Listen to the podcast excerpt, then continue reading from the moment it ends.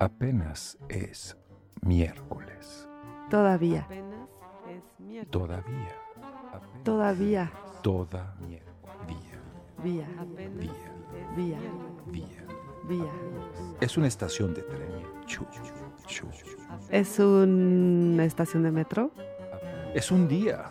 Es un señor, el hombre que fue jueves. Miércoles. No, es el señor que fue miércoles. Era el señor que fue jueves. Es ¿no? el señor que fue miércoles, el compañero de Robinson Crusoe. ¿Estoy No, confundida? no, ese es viernes. No, era miércoles, ¿no? Como el miércoles es el nuevo domingo. Comencemos. Selvo, ¿cuánto tiempo ha pasado? Ricardo, apenas un miércoles. Apenas uno, sí, apenas es todavía, ¿no? Es como si saltáramos de miércoles a miércoles y todo lo demás como que corriera y se nos escapara y de repente llega el miércoles y digo, ah, son las seis de la mañana, falta tanto, tanto para llegar. Me ¿Qué pasa tal? exactamente lo mismo. Ahora como el miércoles es el nuevo domingo, todos los miércoles despierto y digo, yeah, llegó el miércoles. Porque solía decir apenas es miércoles. Pero ahora cambió gracias a este programa tan bonito que inventaste, Pollens. Digo Ricarda, digo Selvo, como te llames. No, todo el mérito no es mío, lo inventamos juntos, Selvo, sin duda. Pues acá estamos con Gaby Lobato, bienvenida. Hola, muchas gracias. Gaby Lobato, hola. He de confesar, Gaby, que pensaba que eras mucho mayor, eres muy Ay, joven. muchas gracias. La juventud se va, Ricarda. Digo, Selvo. ¿De qué hablas? Ah, a ti no se te fue nunca, ¿verdad? Ahí seguimos, ahí seguimos, A mí, esforzándonos. a mí no me creen mi edad, Selvo. No, no, no, yo no la creería. Si no es por esas canas. que te- Es rubio natural. ¿Qué te pasa? Rubio platinado natural. Yo creo que tienes que acercarte un poquito a, a, tu generación.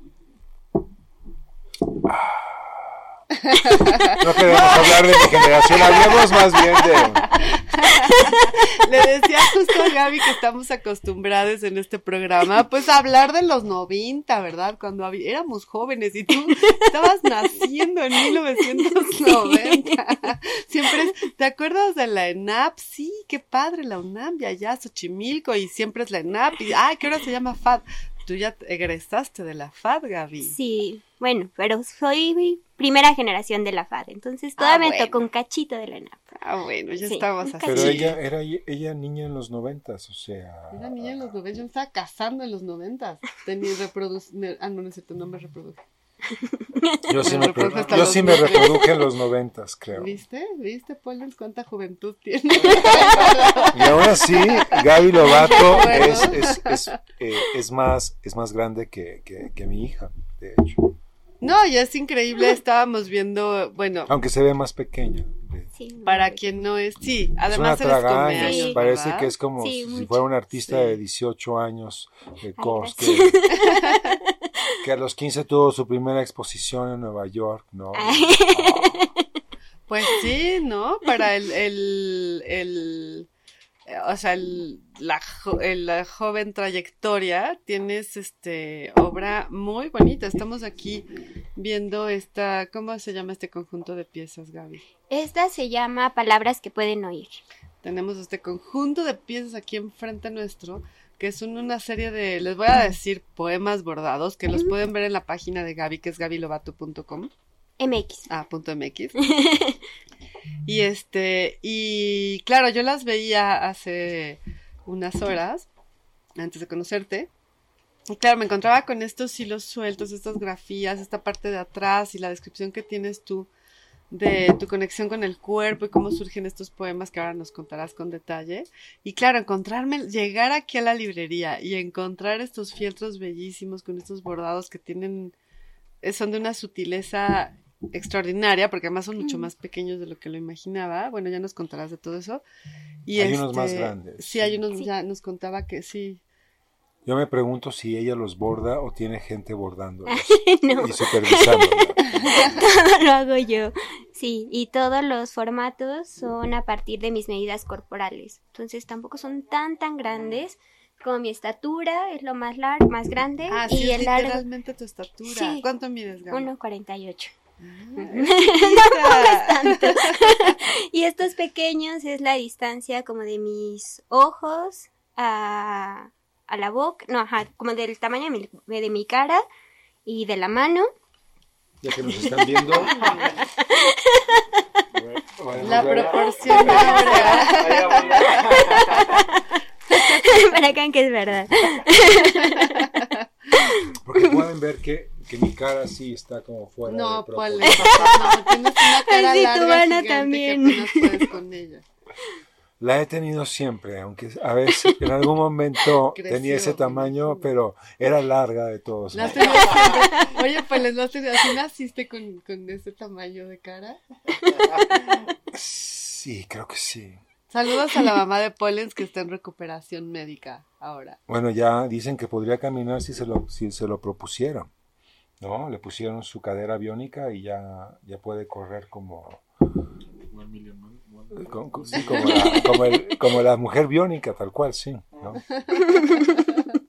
Que a ella le quitaron, eso son referencias que, que, que Gaby no tiene, la mujer biónica y el hombre de los 6 millones de dólares, que ella podía escuchar, así como se oía clic, clic, clic, No, Claro. y podía oír sí. conversaciones Sí. lejanas. Y One Million Man, que era... No, ¿Cómo no. era? El, el- era lo que veíamos cuando estábamos chicos. Steve Austin, astronauta, se dio en la madre, lo reconstruiremos, tenemos la tecnología para hacerlo. Entonces le cambian las piernas y un brazo y el ojo.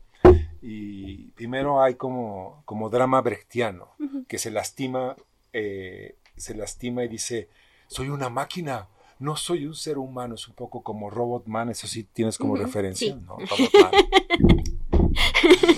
Creo que Robot Man no existiría si no hubiera habido Steve Austin, pero Robot Man eh, lo que hacen es el cerebro del astronauta, también es un, astro- un piloto, se lo ponen a un robot.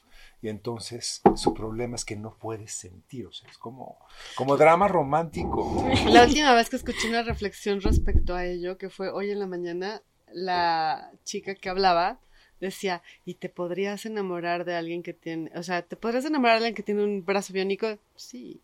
¿Y si tiene un brazo biónico y una pierna biónica? Sí. ¿Y si tiene un brazo biónico, una pierna biónica y unos ojos biónicos que te miran desde lo biónico? Entonces, pues no sé. Esa era la reflexión de Terminator. Pero bueno, ¿por qué estamos hablando de eso? Estamos aquí con Gaby Lobato, que justo hace lo contrario, la conexión con el cuerpo desde... ¿Cómo es, Gaby? Platícanos. Mm, ¿Cómo es esta serie? Bueno, creo que todo empezó con un proyecto que se llama Cuando la voz se corta, que lo empecé en la maestría, o sea, hace como dos años, poco La más. maestría en la FAD Ajá, también, la ¿no? maestría en la FAD, en artes visuales. em, sí, como tres años. Y lo que hacía era, bueno, me impactó a mí mucho, como me marcó mucho el concepto de Mitchell de imagen por texto, que habla como estos encuentros sensoriales y lingüísticos entre imagen y texto, y como estos puntos como de encuentro, pero que también puntos como de desencuentro, ¿no? En donde cada uno va como hacia otro lado y habla como de las posibilidades también como de incluir en la imagen la dimensión sonora o gestual del habla, eh, las reacciones, bueno, yo lo llevé como a las reacciones del cuerpo, cómo se estaba moviendo mi cuerpo y modificando mi cuerpo al momento de leer poesía. Y entonces así surge como el proyecto de la voz se corta, que leía mientras escuchaba como mi cuerpo. Entonces dibujaba y iba como traduciendo de alguna forma como estas sensaciones, volvía como un electrocardiograma, pero como con el gesto de escribir, como una traducción corporal. Y después otras, que es como estas. En eh, términos de escritura sémica, tal cual. La Mm. emoción es la que la que va guiando. sí. Ajá. Qué sí. bonito, a ver, pero a ver, antes de, de esta, esta obra previa, tú, es que lo leía también y, y quería preguntarte, o sea, tú lees la poesía y en ese momento tu cuerpo tiene sensaciones. ¿Poesía de quién? De, Sí, de algunos autores. eh, con ese proyecto empecé con Coral Bracho. Ay, qué bonito. con Saludos a Coral. Sí, Y ahorita estoy trabajando más con Cristina Rivera Garza. qué lindo. Adoramos a Cristina. Sí, Sí, es súper es- bella. Sí, súper bella, bella. persona, además de brillante Sí. académica, escritora. Y, entonces leías, ¿y ellas lo saben? No, creo que no, no he no, tenido no, como ese contacto ¿cómo? con ellas. No, no han sí, estaría súper bonito. Robo sus poemas. ¿Tú leías y ellas por qué las elegiste? Mm, creo que hice mucha conexión con ellas. Primero empecé con Mahfoud Massis, que son como estos poemas em, como tachados, como Ah, intervenidos. sí. Pero Mafuma sí, sí es un caballero. sí, Y, Y justo, eh, pues todo esto también lo empecé en pandemia. Entonces, como que me, eh, a era la más- par que estaba era más joven que investigando. ahora, sí. Que este se llama Al Reverso. Cuando la voz se corta es de esta, de esta serie. Ajá, y esta es, em, bueno, esta es parte, es- ajá, cuando empecé la maestría, yo empecé en foto, Eh, yo entré como a la maestría en foto, pero justo como todo el contexto que estábamos viviendo, me llevó como a enfocarme más como a la poesía, como yo estaba atravesando como un duelo muy fuerte en ese momento, y la poesía me ayudó como a ir canalizando como todas estas palabras que de alguna forma yo no podía como expresar, ¿no? Como todos estos sentimientos. Y Mahfoud Massis tiene como una poesía como súper cruda y súper directa y como muerte Cruda, siempre, todo. cabeza. Exacto, pandemia totalmente. Entonces empecé como haciendo esto, que... Que esto es el poema y luego encima el bordado, con el bordado tachas. No, este sí No. es totalmente como dibujo. Ah, dibujo. Ajá, es como es que intervenir. dice dibujo con hilo sobre manta. Es este. Ah, estoy leyendo la ficha Ajá. equivocada. Ay, perdón, Gaby. Y después de ahí, ajá, pasa como a esto. Que esto que ya era- es eso ya es bordado. O sea, primero el poema lo intervienes, lo tachas con dibujo ajá, y después de ahí sale esta intervención. Y después de esta ahí- interpretación, traducción, ¿cómo le dirías? sí, yo siento que sería como otra traducción, que este ya es el proyecto de cuando la voz se corta, Ok. Está que- en Lobato, sí. Está hablando en Lobato. que pasa Podríamos como pedirle otro... que haga performance, que, que declame en Lobato. A ver. En Lobato, ¿por qué en Lobato? y, En y- tu, propia, tu, propia, tu propia lengua. Ah, bueno, pro- sí. Tu propio lenguaje, el lenguaje sí, lobato. exacto. Son como gestos Lobato. Qué Es como se bonito movía es. mi boca al momento de leer. Entonces ahí leía frente a un espejo y iba como copiando como mis gestos. Entonces son esas como La boca grafías. te di- el movimiento te dicta Ajá. el movimiento de tu boca. Exacto. Cómo se movía mi boca, mi lengua. Y, Y, por ejemplo, este enredo que sucede aquí Ajá. de hilo, o sea, es que vemos líneas un poco curvas, un poco rectas, luego hay algo parecido a, a una letra, ¿no? Esta, esta letra asémica, Ujú. y después un hilo que, que, que baila. Pues ese hilo que baila para mí representa como la voz, como esta voz que justo Mm. ya no alcanza como a pasar, a decir como esto, y se enreda y tiene como otra forma como Mm. de mostrarse en esta como debilidad, enredo. Qué lindo, se Entonces- expresa solita. Ajá, exacto.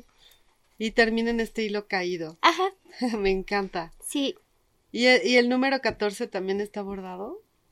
sí, También es el número de la página. sí, y todos los números tienen como una dimensión como simbólica para mí, que me ayudaba como justo a hacer esta conexión entre el poema que estaba leyendo, como lo que yo estaba sintiendo en ese momento, entonces todos son números que me recuerdan a alguien o una fecha. Ah, yo pensaba que era el número tal cual de la No. página del libro. Que al No. final queda como un folio, ¿no? Exacto, quedan como estos indicios de que es una página de un algo, ¿no? Sí, claro, porque a, a primera vista, sin duda, la evocación es directa a un libro. No Exacto. solamente a la escritura, sino a la página de un libro. Qué bonito, Sí. Me El 14 es un 5, que es un pentágono. Ponle esos números luego, eh, cuidado. Cuidado. Y bueno, aquí está, dice, leí el poema en voz baja, casi como un susurro, con una mano en el pecho. Mi otra mano seguía mi respiración, mis pulsaciones al leer mientras se movía por todo el papel sin despegarse. Cuando llegaba al borde continuaba en sentido opuesto, sintiendo las reacciones de mi cuerpo. Ya que arriba hay un poema, la ausencia que envuelve, silencio, que escucho, el silencio interno. Es negro, revela mi voz. Qué bonito que te guste tanto la poesía. Luego los artistas visuales, este, Pero tiene, sí, tiene como vínculos, podría decir que con, con mis propias exploraciones, pero también con las de Iván Krasoyevich, que fue Ay, uno de sí. nuestros primeros invitados aquí, en, que, que lee un, eh, un sinnúmero de poetas y luego los tacha o hace nuevas versiones de esos poemas o los cita y está trabajando en términos de materialidad y de eh, habría que preguntarle si también tiene que ver como en términos de extensión de, cuerpo, ¿no? Aquí está la cita que de Cristina Rivera Garza que abre el libro, porque lo que tenemos aquí en la mano es un, libro que estará próximo a salir, Javi. Sí, esperemos que sí, es la idea. Es un original. Que es el libro que se llama Cuando la voz se corta, es un, ejemplar único, me imagino, ¿no? Y abre con esta cita de nuestra queridísima Cristina Rivera Garza, a quien le mandamos saludos enormes, que dice, ¿cómo escribir o dar cuenta de lo que el cuerpo dolido dice titubeante de manera entrecortada? Y es la, es la, pues sí, la base de lo que, de esa pregunta, ¿verdad? De qué es lo que sucede con el cuerpo cuando está dolido. Cómo, cómo se modifica la voz, la respiración, cómo el, sentimiento, la emoción hace que todo se transforme, ¿no? Exacto. Y justo como que yo sentía que ahí pasaba algo como este encuentro entre texto, imagen, cuerpo, que estaba como mediado por esta experiencia como personal, como del dolor, de la pérdida, todo esto que hacía como que mi cuerpo empezara como a reaccionar de una forma que yo no estaba como controlando, ¿no? Y que encontré que el hilo era como este medio que me permitía a mí eh, darle como una forma a todo eso que estaba sintiendo. No, y además que tiene que ver todo con esta conexión entre la palabra texto y textil, ¿no? Texto, textil, textura, que viene todo de este... Textual. Es lo mismo que texto, textual, si me quitas el, el, y, que tiene que ver con, con todo, todo, toda mi reflexión de, súper, justo todo el hilo. No, que tiene que ver con el hilo del habla, ¿no? Y por ejemplo, el World Wide Web, que es una telaraña tejida de muchas voces, ¿no? Y todas estas referencias que hay, las hilanderas que tejen los hilos del destino de las personas, ¿no? Como hay esta conexión entre vida, hilo, voz, texto, cuerpo, ¿no? Todo se, se, se mezcla y, y, lo llevas a cabo a como su expresión física, ¿no? Me encanta como los hilos en estas piezas este, bordadas, que casi, o sea, ahora nos cuentas de esta sensación de bordar, es que ya es que hay como una tercera capa, ¿no? Está mi cuerpo sintiendo al leer, lo dibujo y luego además mi cuerpo acciona haciendo, ¿no? Exacto. Ajá, como, como, como, ¿cómo es bordar tus emociones a partir de la voz, convertirlas en grafía? ¿Cómo es este acto del, del, del bordar? Sí, se vuelve creo que otro, un momento de la obra como mucho más introspectivo, ¿no? O sea que justo es un tiempo también mucho más lento, que estás como, además de estar escuchando a mi cuerpo, tengo que estar escuchando el material, ¿no? Cómo está reaccionando, como lo que lo que el material me está pidiendo, lo que mi cuerpo está sintiendo. Entonces es como una combinación, siento como de sensaciones. entras en contacto directo con el material y el material y pasan cosas ahí. Exacto. Y Son muy sutiles. Sí, y justo me quedé pensando en eso ahorita que Polen se estaba diciendo del trabajo de, de Iván. Eh, o sea que justo, ajá, el, el, proyecto empieza como traducciones, sí, los poemas como en papel carbón, eh, que eran como este proceso que leíste de mi mano en el pecho y dibujar, si eran como la traducción como completa, ¿no? Del poema de, de Coral Bracho, y después se va expandiendo y es como la tradu empieza como traduciendo estos poemas y después empiezan a entrar como lo que yo estoy sintiendo, lo que me va dando, como mi cuerpo también se cansa, ¿no? En ese momento mm. y como mi mano empieza como a modificar en este cansancio como el gesto, ¿no? Y como el, ajá, es el dolor emocional, pero a lo mejor también el dolor físico o el cansancio físico, ¿no? De que empieza como a... Se te entume la mano. Ajá, y se me entume y ya la espalda me está matando después. Entonces, y como es algo tan introspectivo, me toma como un rato también entrar como en estos procesos, ¿no? Como más meditativos, no sé. Sí, totalmente meditativos. Es un poco como el shodo, ¿no? Como esta escritura japonesa, pero en otro, ¿no? Que ahí ah, me acuerdo mucho de esta imagen de cuando yo leí por primera vez el shodo, decían es que el pincel es la extensión del cuerpo y la tinta es la expresión de la emoción y entonces no importa lo que diga, sino cómo la emoción se traduce a través del de, porque parece que también es escritura sémica el shodo, a veces sí, a veces no.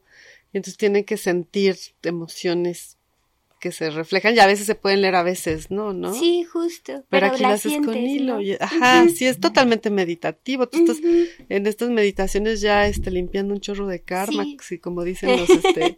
tenías que entrar en una especie de trance para poder trabajar en esos bordados. Sí, bueno, de, estado meditativo. ajá, exacto, como estado meditativo más bien. Que surge solo, ¿no? Sí. No hay que prender las velas, polens, ni el incienso, el ni situarse hacia el sur. Yo siempre lo hago hacia el este, tiene que ser hacia el sur. Ah, perdón, hacia el este. Yo, por ejemplo, lo que sí necesito y que a veces era súper complicado en pandemia tener, era silencio total para empezar a mm. trabajar. Y eso sí me costó muchísimo como mediar con eso, como con todo lo... Porque pasaba el de los tamales y el de... Y aparte en donde vivo, vivo con... Abajo de mi casa vive mi tía que es carpintera. Ah, wow, tienes una tía carpintera. eso está increíble. Sí, está increíble, pero... pero la sierra. Claro. Ajá, entonces era súper complicado. Como ¿Y qué tipo de carpintería hace tu tía? De todo. De todo. Closet, sillas, este... Qué increíble. Siempre los carpinteros son muy escasos. Ahora las carpinteras, bueno. Sí. Joyita. ¿Y es buena? Sí, súper. Todos los muebles de mi casa los ha hecho ella. ¿Hermana de tu mamá o de tu papá? Sí, de mi mamá. Ay, qué bonito. Sí, la hermana más chica. Y entonces que le hablabas y le decías, tía, para con ese martillo, estoy trabajando. No puedo entrar en estado Sí, eso se volvió muy complicado en pandemia. Como justo como esas mediaciones, ¿no? Entre, pues todos estamos aquí encerrados y como en formas de trabajar súper diferentes, ¿no? Y que por otra parte es un trabajo muy, este, como muy de pandemia. Sí, total. Porque estás tú sola en tu casa, bueno, no sé si estás sola. dices o? El bordado, ¿no? El bordado, Poles, concéntrate, ¿dónde andas? Me impactó Yo tengo un amigo que es poeta y es carpintero, de hecho. ¿Quién? Alberto López. Muchos saludos, Alberto López. ¿Es buen carpintero? ¿Me puede hacer un, librero? Sí, sí, eh, tiene su taller allá en Tepoztlán, de hecho. Mira. El problema sería más bien el flete, digamos. Mi carpintero de vida es, es yucateco. y se fue a vivir. Se fue a vivir de regreso a Yucatán y dejó en mí un hueco imposible de llenar. Fernando, vuelve. Este, no, estamos aquí echándole una iba a decir ojeada, pero es como una teleada a, a los poemas de, de Gaby. ¿Cómo se llama otra vez la serie? Palabras que pueden oír. Palabras que pueden. Ay, qué bonito. ¿Por qué le pusiste palabras que pueden oír? Em, de hecho, no es mía la frase, es de Voice y la usa en uno, una serie de dibujos en los que habla sobre la sinestesia. Entonces, mm. por eso. Palabras que pueden oír. Joseph Boyce, que hablaba con las liebres muertas. Y él trabajaba con el fieltro, ¿no? También es fieltro este. Es lana. Ah, es lana, ¿verdad? Qué bonita está la tela, oye, más allá de... Sí, me encanta. ¿Y el hilo? El hilo es de algodón. Hilo de algodón. Ajá. Qué bonito. La... Y bueno, de decir, bueno, estos bordados que son bellísimos. Este... Ahí está la cámara casi todos son en negro y en color como crudo de lana cruda. Y este y tienen a veces puntos a veces curvas. Podrías tú traducirlo te acuerdas hay algunos que sí me acuerdo.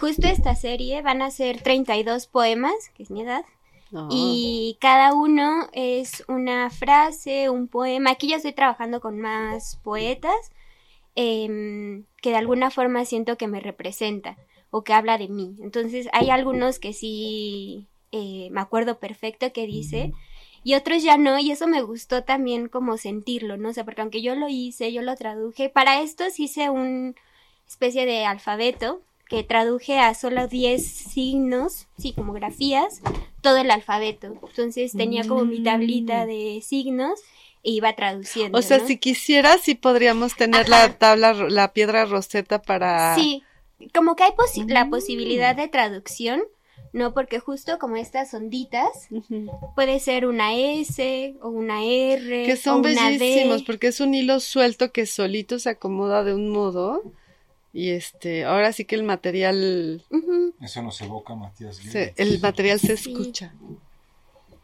Sí, sí, sí, también un poco. Bueno, es que como bien dices Iván, este, y otros, y tú también, muchos artistas, ah, muchos artistas han trabajado en la escritura sémica, ¿no? Y- pero bueno, también Oye, yo también está- tengo mis obras de escritura sémica ahora que lo pienso, eh. Esto, no- esto es escritura sémica, pero no porque hay un código. Mis alumnis Ajá. Es también. igual que el poema Sí. que de, de Matías Gates que está en el Museo del Eco. Ah, bueno, por que el, por diccionario. Que era, digamos que una, una eh, queja al respecto de aquellos que, que lo, lo denostaron y lo hicieron menos, ¿no? Y que lo codificó. Mm, yo no me sabía ese chisme. tampoco. O sea, se quejó ahí de sus colegas. Sí, pero acaban de, o sea, tiene dos o tres años, o un Wow. poquito, que ¿Y qué resolvieron. dice? Oye, cuenta más chismecito, güey. Fue publicado, unos especialistas de la UNAM acabaron resolviendo eh, El decía acertijo. el acertijo y El había jeroglífico. Como, había como una claridad, era como tan obvio que se escondía. Es justo como con las con los cuentos policíacos ingleses, todo es tan obvio que, que no se ve. Será obvio que ahí decía algo y era precisamente una queja. Entonces, Pero se puede, se puede buscar, en, eh, está publicado en, en redes. ¿no? bueno, eso me recuerda un poco cómo surge la escritura, ¿no? Que en Asiria hacían primero, antes de hacer la escritura cuniforme, hacían figuras, pero cada escriba tenía su propio lenguaje, entonces tenía que tener su diccionario para poder compartir el, o sea, el- y además pues era raro porque pues el diccionario también estaba escrito, entonces tenía que estar escrito con el diccionario del otro y entonces era como una cadena de, inter- de te doy la clave, pero tú tienes que saber lo que, ¿sabes? Como que necesitabas la clave para la clave para la clave y había como una cadena ahí de y ese es el comienzo del escrito hasta que dijeron, no, basta de diccionarios, hagamos un código Sí. común. Bueno, creo que algo así es. Suena como complicado. Primero salieron los intérpretes y luego dijeron, ¿por qué no Exactamente, así fue. usamos Pues todos usamos- el Es- mismo sí. signo para la letra A, ¿no? Todos, es como un A. consenso. no había letra A, pero sí había. Sí, este consenso para el signo de mujer, por ejemplo, que es de donde viene la letra A, que es un triángulo invertido, ¿no? Porque es el pubis. Y luego si ponías un triángulo, este, derecho al lado de un triángulo invertido, era mujer extranjera, porque era mujer de las montañas, de más allá de las Oh. montañas, ¿no? Y Wow. así. Y luego la A se voltea y se hace la luna. Y la luna, este, después se gira otros 90 grados y se hace vaca. Entonces, por- y eso es bonito porque a la, a- en el siglo XIX está esta Nursery Rhyme, este poemita para dormir a los niños, donde la vaca salta sobre la luna y son dos imágenes de lo femenino pero conectadas hasta hasta sí es muy bonita la historia de la A y luego ya se gira otros 90 grados y se vuelve la A latina y es el sonido para los niños cuando acaban de nacer. Y bueno, en español es la voz de lo femenino, ¿no? Mm, ¿Vieron? Qué bonito. Es muy bonita la historia de la A, pero un poco tiene que ver con este código que hiciste entonces, no un poco, un mucho, porque además este código tiene lunas, tiene medias lunas, tiene una especie de cuna, los hilos sueltos, ¿no? Tiene aquí un par de ojitos haciendo cara de, ay, Selva, ¿cómo dices tantas cosas? Y hay momentos en los que sí parecen como caritas. Y que tienen una, una expresión en sí misma. Y, estos poemas de aquí, bueno, estamos ya hablando de esta segunda Ajá. parte de la obra, ¿no? Primero hacías el dibujo de, los, de las emociones, y luego ya lo trasladas abordado con más poetas. Sí. ¿Y aquí qué poetas hay? Ahorita estoy trabajando con Cecilia Vicuña. Ay, qué bonita, la amamos. Saludos sí. a Cecilia Vicuña. Ay, sí, la amo también Increíble. mucho. Eh, aquí estoy trabajando también con unos poemas de mi bisabuelo. Ay, mi no. bisabuelo era poeta. Te iba a preguntar de dónde nace tu gusto por la poesía, justo. Sí, sí, como que siempre había estado ahí presente. Y bueno, igual las artes, ¿no? Mi abuelo estudió pintura en la Esmeralda. Mm. Nunca se dedicó como totalmente a eso, pero pues siempre fue algo como cercano. Mi papá es diseñador de la FAD, también Modelenat. Ah, colega, a lo mejor Sí. es de mi edad. ¿No? Sí, bueno, no, ¿Cuántos años tiene tu mi papá? papá tiene 60, acaba de cumplir 60. Paréntesis, acaban de llegar los elotes más ricos del país. No no yo el productor, pero qué deliciosos. Somos muy felices comiendo tus elotes. Muy, no me aburren, están exquisitos. Me salen los mejores esquites del mundo. Perdón, usted, perdón, no están para saberlo, pero está aquí el productor de elotes. Y ahora les invitamos en el radio, es que estamos en un programa de radio. Ahora les invitamos a que vengan a la feria de productores que vamos a tener aquí en la librería. Y este, y gracias por esos elotes deliciosos. Nos hacen muy feliz a mí. Eh, llegan los elotes y mis hijas están, mamá, vas a hacer esquites, vas a hacer Ay, qué rico. Pues muchas gracias, ¿eh? Adiós. Aquí dice oro, oro. Bueno, perdón por este paréntesis agronómico, cultural, culinario, pero les invitamos a todos, formamos parte de un grupo de este comercial de despensas orgánicas de productores de la Ciudad de México que vienen de Milpalta, Amecameca, este, la Jusco Contreras. Y este, mm, y bueno, los jueves eh, llegan aquí unas despensas a las que se pueden todos suscribir. Quien quiera suscribirse estaría increíble porque de hecho nos están faltando consumidores. Llegan los productores con, en, esta temporada tenemos elote, jitomate, acelgas, peras, manzanas, los chiles en nogada que hicimos eran de las despensas con las granadas, peras, manzanas. Ah, de la despensa, sí, y entonces, bueno, llegan productos de temporada, no se pueden elegir, sino que llega lo que llega, a veces hay setas, también hay huevo, queso, este, tlacoyos y tortillas. Y bueno, es, es un, ¿Hay árboles de tlacoyos entonces? Es un producto, sí, sí, dan con epazote y todo, ¿eh? es un injerto. Qué rico. Ajá, y este, bueno, es un producto del grupo Insecto con K, que tiene que ver con un poco de este espíritu anárquico de consumir de formas diferentes es muy bonito encontrarte con la gente como hoy, o sea que la persona que viene a dejar los elotes es la que los cultiva, los siembra, y a mí me encanta pues conocer a la gente que, que produce los alimentos que comemos en casa. Así que bueno, comercial para invitarles a todos a que estén el pendiente porque vamos a tener un tianguis orgánico aquí y esperamos que mucha gente se sume a nuestras despensas orgánicas, el proyecto de Mariela Fuentes, agrónoma de la UAM se acaba el paréntesis. Ahora sí, oro. Este además, bueno, volviendo a los, es que estamos viendo los bordados. Son, me encanta que hay unos, bueno, estábamos hablando de los poetas.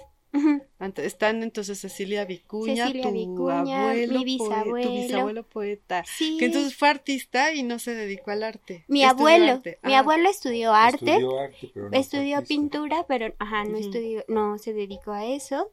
Eh, y mi abuelo ah, sí Y tu papá diseñador de la FAS. Sí. ¿Cuántos años tiene tu papá? 60. Ah, no, sí es mayor que yo. Sí. Él fue la primera, generación, claro, porque antes era diseño publicitario, dibujo publicitario. Y fue la primera generación de la ENAP en Xochimilco. Qué padre. ¿Ya qué se dedica tu papá? Ahorita ya está jubilado, pero dio clases de mm, de escultura, de dibujo, en la Escuela Nacional Preparatoria. Qué bien. Fue secretario académico de también de la Escuela Nacional académico Preparatoria. de la UNAM. Ajá, siempre fue como académico de la UNAM y somos muy fuerza puma. Sí, totalmente. bueno, él más, pero sí, o sea, mucho. Entonces creo que mucho de pues sí, de lo que soy viene también de, de eso, ¿no? Que siempre estuvo ahí desde chiquita. Mi abuelo materno también, aunque no lo conocí, eh, él era fotógrafo, o sea, como de hobby. O traes un linaje ahí de artistas bárbaro. Sí, todos, como que de alguna forma. Qué bonito, vienes de una familia de artistas, pues sí. Sí. Tigre no da león, ¿verdad? qué bonito. Ah, entonces ahorita... ¿Mm? La carpintería es un arte. La carpintería también es un arte. Sí, totalmente. Y un arte complejo, ¿eh? Mucho. Sí, no, bueno. Sí. Y entonces hay poemas de tu bisabuelo. Ajá, acabo de encontrar un libro de él, bueno, el único que publicó. Ah, publicó y todo. ¿Cómo se llama tu bisabuelo? Se llama Arturo Lobato. ¿Vive? No, bueno, ah. mi bisabuelo no, y mi ah. abuelo sí. Mi ah. abuelo es Jorge Lobato. Y, pero sí, como que acabo de encontrar ese libro de mi bisabuelo y pues sí, ahorita como que me ha movido mucho, ¿no? Como justo estarlo leyendo ¿Lo encontraste en un baúl o en una librería de viejo? No, como que no sabía que él había... Nunca había hecho esa relación como con mi bisabuelo.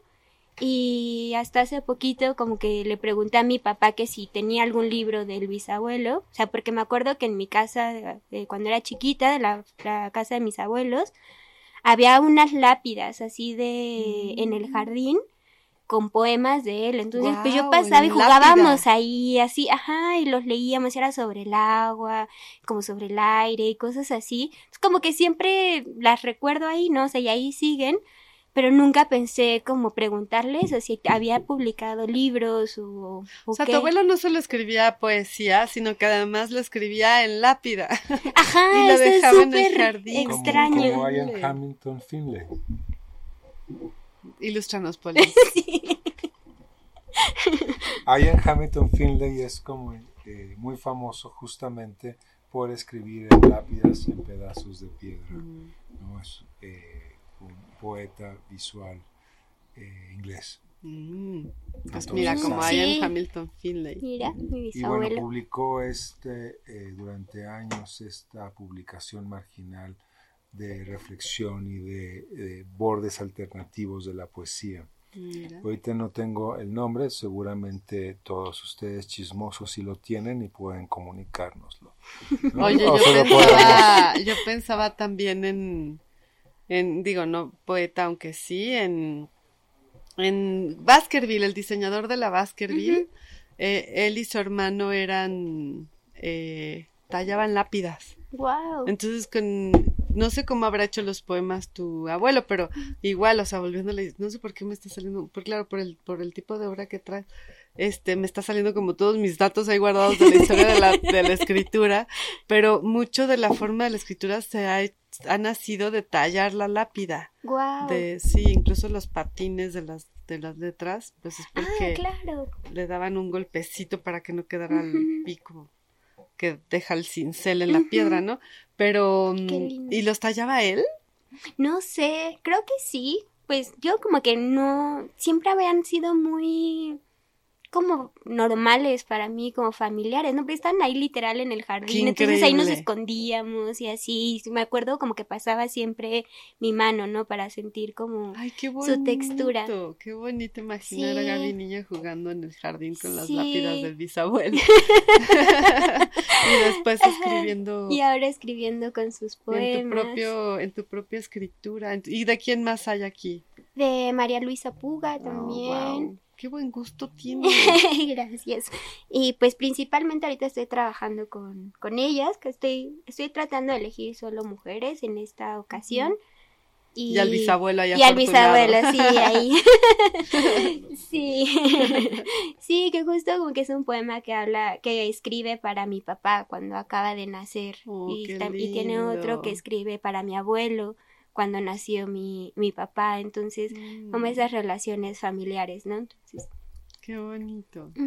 Y eh, eh, hay un, hay diferencias de extensión, ¿no? Estamos aquí Sí. frente a un a una lana negra con hilo color crudo o sí. Y este y apenas es una es como una arriba y una abajo, ¿no? Como una pregunta que que cae. Sí. ¿De quién es este, te acuerdas? Estos son míos. O sea, Ah. todos los negros sí son, bueno, no todos, la mayoría, los que son así como más, em, como minimales, o sea, como estos solo eh, letras, eh, son como juegos con la palabra soy. Entonces, como preguntas, o hay uno que, por ejemplo, es como solo un círculo y 32 palitos, ¿no? Entonces, como también jugar sea, esto también empezó como después de ver la exposición de Gego eh, en el Jumex, que conecté muchísimo con ella y justo como ella habla sobre la línea como un elemento para jugar, ¿no? Y como eso ella lo despliega sí. como desde un dibujo, grabados, esculturas, hasta el espacio, ¿no? Ajá. Increíble. Entonces fue como de, ok, pensar también como eh, estas formas, este lenguaje, estos materiales como Claro, todo lo de elementos Gego para jugar. es escritura Ajá. Escénica. Sí, entonces estos son más como esos juegos con la palabra soy, con la forma de la palabra soy, Mm. como, ajá, Qué bonito. Y este, y me imagino que escribes mucha poesía, ¿verdad? no, No tienes muchos, no tienes tantísimos poemas, ya queremos ver tu libro publicado de ay, poesía. ojalá, no, como que esta es mi forma de escribir poesía, como velada, creo, más hacia la imagen, ese también es mío, por ejemplo, El que leímos es muy boni muy bueno. este, Es que Pollens, Ah, sí. Y mi querida amiga Carmen María, quien le mando un saludo grande, me insisten en que debo de dejar de usar la palabra bonito, se me olvida. Yo ya paso como de largo. Ya dijo bonito de nuevo, ¿no? Es como. Hay que dejar. Y, y, y este. Qué bonito es lo bonito, Oye, ¿no? no me, no me copies mis palabras, Poli. Uh, que además no lo uso como muletilla, sino, sino porque realmente es la palabra que me inspira, es muy bonito, o sea, para, pero para mucha gente lo bonito puede ser peyorativo, menor, termina en hito, ¿no? Mínimo, chiquito. Bueno, hito es como una palabra muy grande si le pones una H. Ay, cálmense los dos, ¿eh?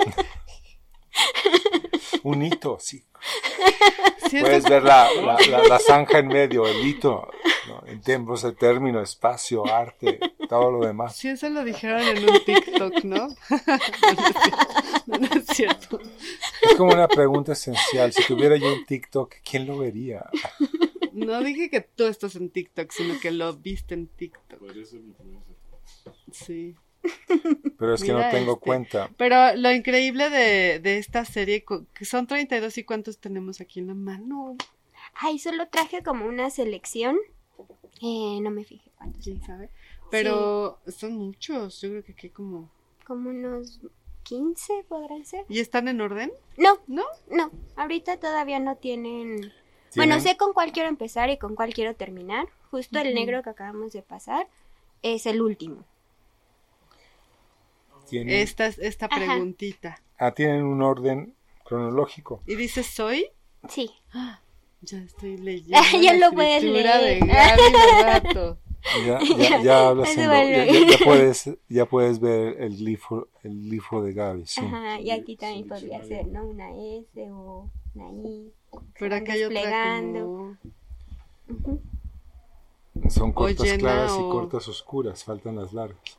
Ajá. Doido, nos ves, nos tienes perplejos aquí, Gaby.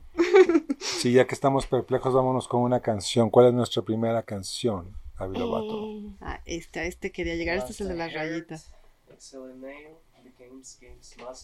Mm, la de Ray, la de Tom York. Cuéntanos por qué, Tom York. Ay, me encanta, lo amo mucho y también siempre es como, bueno, ajá, elegí tres canciones que utilizo para trabajar. Entonces, Mm. son como Meditativas, entras en no ese sé si, estado. pero sí como que siento que todas tienen como algún tipo de trance en el que te meten. Entonces, Seguro oías a Tom York cuando eras niña, ¿verdad? Alguien más te lo ponía. Tan viejo es Tom York, sí. Tom York, pues es música de Sí, los ¿verdad? 2000. Radiohead Sí. sido Sí. el primer disco. Gracias, Enrique. Tenemos aquí el dato musical. 94, bueno. Pues vamos, nos encanta Tom York. Regresamos con Gaby Lobato, apenas es miércoles. Selvo, estamos de vuelta.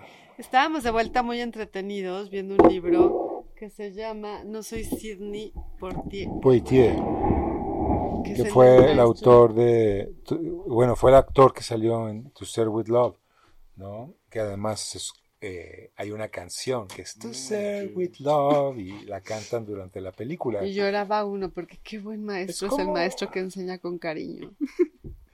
Es igual que eh, Butch Cassidy en The Sundance Kid, hay un momento en el que entra la canción y como son escenas de, de, eh, Robert Redford y, y Catherine Ross, como Ay, Polens, creo que lo único que ubiqué de todo eso, me vino una imagen de Robert la Redford a canción, la, la cabeza. canción se llama Raindrops Keep Falling on My Head. Ah, sí, me la sé. Raindrops keep falling Y on my head. Cuando le preguntaron a Robert Redford, ¿cómo le quieres poner a tu festival de cine? Pues, soy Sundance. Entonces, Ah, ok. por eso le vamos a poner Sundance a mi festival. Yo soy el. Sundance Kid. Oh. No sabía que era de Robert Redford. Era Robert Redford, sí. Butch Cassidy era Paul Newman. ¿El- ¿En el festival? No, en la peli. ¿Ves? Olvídalo. Me Dirigida pierdo, por me George. George Roy Hill. Perdón. Van en bicicleta además. Es una Oye, secuencia en bicicleta. de... Claro, aquí Enrique como es cinéfilo también. Yo es que a mí se me olvida todas las películas, las novelas. A mí hasta cuando empiezan a platicar de ellas. ah, sí. Pero estábamos justo antes de entrar a, a- al aire hablando de nuestra hermosísima Fab, que en mi época Sí. se llamaba NAP, y de tus maestros, que tuviste maestros increíbles. Sí. Bueno, Alfredo Superhéroes Rivera. ellos, ¿no? Alfredo Rivera Sí, fue mi mejor total. maestro de la FAD. Bueno, con Manuel. Marín, con Pati Soriano, que ya estuvo en este programa. Pero las clases de Alfredo Rivera, a mí Alfredo me enseñó a dibujar. Muchos saludos, maestro Alfredo Rivera. Ay, sí, ojalá nos escuche. Seguro sí. Sí. Y este, además yo llevaba a mis alumnos a su taller de litografía en la Esmeralda y nos, nos recibía precioso. Sí, es que Alfredo, además de ser gran maestro, es una gran persona. O sea, Una gran persona, Sí. sí. Súper lindo. Es de Sí. tamaño muy considerable, entonces. Sí. La última vez que lo vi había engordado un poquito, pero no mucho. Realmente es En un joven- corazón. Es un joven fuerte. Como, Todavía es joven, Como entonces. como de tu edad, tal vez. Sí, tal vez sí es como de tu edad. Ujú. Tal vez. Porque es un poco mayor que yo, pero no mucho me llevará 10. No queremos ventilar aquí la edad del maestro Rivera. El maestro Rivera está viéndonos y se pregunta: ¿por qué me están ventilando? ¿Por qué tienen que hablar de mí? ¿Qué hice yo? Qué Ay, risa. Pero justo sí. estábamos, creo que este es el poema, enfrente del poema de las 32 rayitas. Sí, justo. Así se llama el poema de las 32 rayitas. ¿Las contamos? Bueno, sí les puedes contar. A ver, ponle. Esas son súper pequeñas. Dos, tres, cuatro, cinco, seis, siete, ocho, nueve, diez, 32. once, doce, trece, catorce, quince, Sí las está contando. 20, 21, 22, 23, 24, 25, 26, 27, 28, 29, 30, 31, 32. Son Y 32 punto. rayitas. no. No falso. 32 No estoy y mintiendo. punto. Que también la referencia Es es. un múltiplo ¿Qué va a pasar 8. cuando cumplas 33, Gaby? Pues ya pasaré. ¿Cuándo cumples otro. 33? El 13 de diciembre. Ay, ya casi. Sí, ya casi. Capricornio. Sagitario, ella. Ah, Sagitario. Sagitario. Sí, Sagitario. Sí, es de las que se pegan contra las paredes y las rompen. Los Capricornio nada más se pegan contra las paredes. Los Sagitarios sí las rompen. Este casi se puede leer, ¿no? Sí, como, como uno o algo así. Colo uno, olioro, unitario, o no, dice untario más bien, es como una... ¿Te una- acuerdas un- de Sí, este? justo esa es de las que más me, me acuerdo. Esa es una frase de Cecilia Vicuña en su libro de Palabramas. Y dice, yo le agregué como el yo, eh, caigo como una aliada del viento. Y las letras que están remarcadas eh, dice aliento. Qué bonito. ¿No dice Antonio más bien? Antonia. No, Polen, no sabes leer el lenguaje lobato. Mira qué bonita. Es que son bellísimas, porque además, bueno, la verdad es que no nos están viendo los que nos escuchan en el... Sí, sí, nos están el- viendo. Los que nos escuchan en el podcast, porque acuérdate que esto se transmite en un podcast, Pueden Polen. imaginarnos. Mientras tanto. Pero sí, la imagen. Y tienes aquí otros más grandes, ¿no, Gaby? Sí. Y esto es... Les diste de comer más cuando eran chiquitos. ¿Qué haces? Ay, les muestro a la gente de Instagram. Ah, ok, ah, no, pues vamos a pasarlos. Yo dije, ¿qué hace este? Y si se ve, te asomaste Sí. ya para ver qué se ve. Mira, dice Cohen, debe ser sobre los hermanos Cohen. Miren, este es el que abre. Siento que luego dices, en el que cierra. Y sí, luego, luego, y esto es 32 rayitas y un punto. Ajá, sí, la- les estaba contando por Y bueno, acá los que nos están Que sí escuchando contó. no tienen ni idea de lo que está pasando ahora, pero Daniel está intentando, no intentando, transmitiendo los poemas en vivo. Y lo bueno es que yo hoy me hice un manicure que combina bien. Se ven muy bonitos. Mira qué bonito. ¿Este de quién es, Gaby? ¿Te Esa es de eh, Cristina Rivera Garza. Ah. y dice qué hace eh, cómo era qué haces cuando no puedes respirar una cosa bueno algo más bonito pero tiene que ver con como sobre esta falta de aire Y además las partes de atrás son bellísimas. Mira Sí. este minimal también. Este, ese es, también es mío este es tuyo también. ajá ese Estos en los que es combinas mío. colores también. Y bueno, los negros tienen que ver con el cuerpo, nos contabas, ¿no? Y los blancos con, También todos tienen que ver con el cuerpo. Con distintos tipos de cuerpos, unos cuerpos más blancos que otros. Eh, no, más bien pasa como por las emociones. Como siento que los negros son como más pesados de alguna forma. Como Aun la cuando- emoción que, que producen. Aunque son más lacónicos, porque este que está en fondo blanco eh, parece que son pajaritos recibiendo el amanecer. Bueno, Sí, estamos este- viendo el último, que de ese queríamos mucho que nos platicaras, Sí. porque es diferente a todos los demás. Sí, ese no es parte como de esta serie de mm, eh, palabras que pueden oír. Ese es más sobre el proyecto de cuando la voz se corta, en donde hacía este Mm. procedimiento de leer con una mano en el pecho y dibujar eh, mientras estaba leyendo y que se habla como este electrocardiograma, pero que son como indicios de letras y mm, ajá, entonces este era como un ejemplo más bien de, de ese proyecto, porque los otros que tengo de este proyecto sí son más grandes, será para traer como una, una muestra. Mm.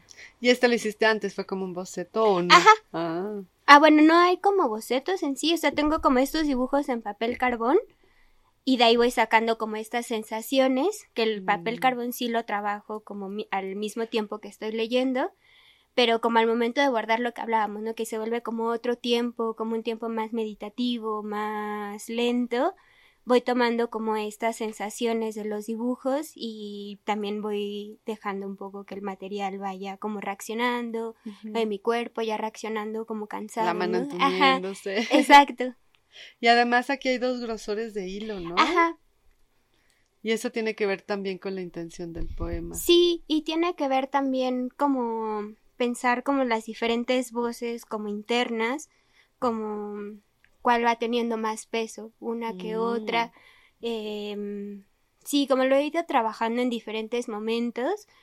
Cuando empecé el proyecto, pues es lo que les decía, ¿no? Estaba como empezando la pandemia, estaba empezando la maestría, estaba pasando como por este duelo y pues esas emociones se han ido modificando, ¿no? También como mientras el proyecto ha avanzado, entonces es escuchar como estas diferentes voces dentro de mí que, ajá, que, que van apareciendo como al momento de, de estar bordando. Entonces con es- eso tiene que ver y también es también una decisión ya posterior para darle como otra profundidad, como pensar más como en el dibujo, eh, al momento de, de dibujar. Sí, Bueno, y sí. estos contrastes que además estéticamente es bellísimo. Y yo tengo mucho miedo porque se nos cayó un hilito, mira.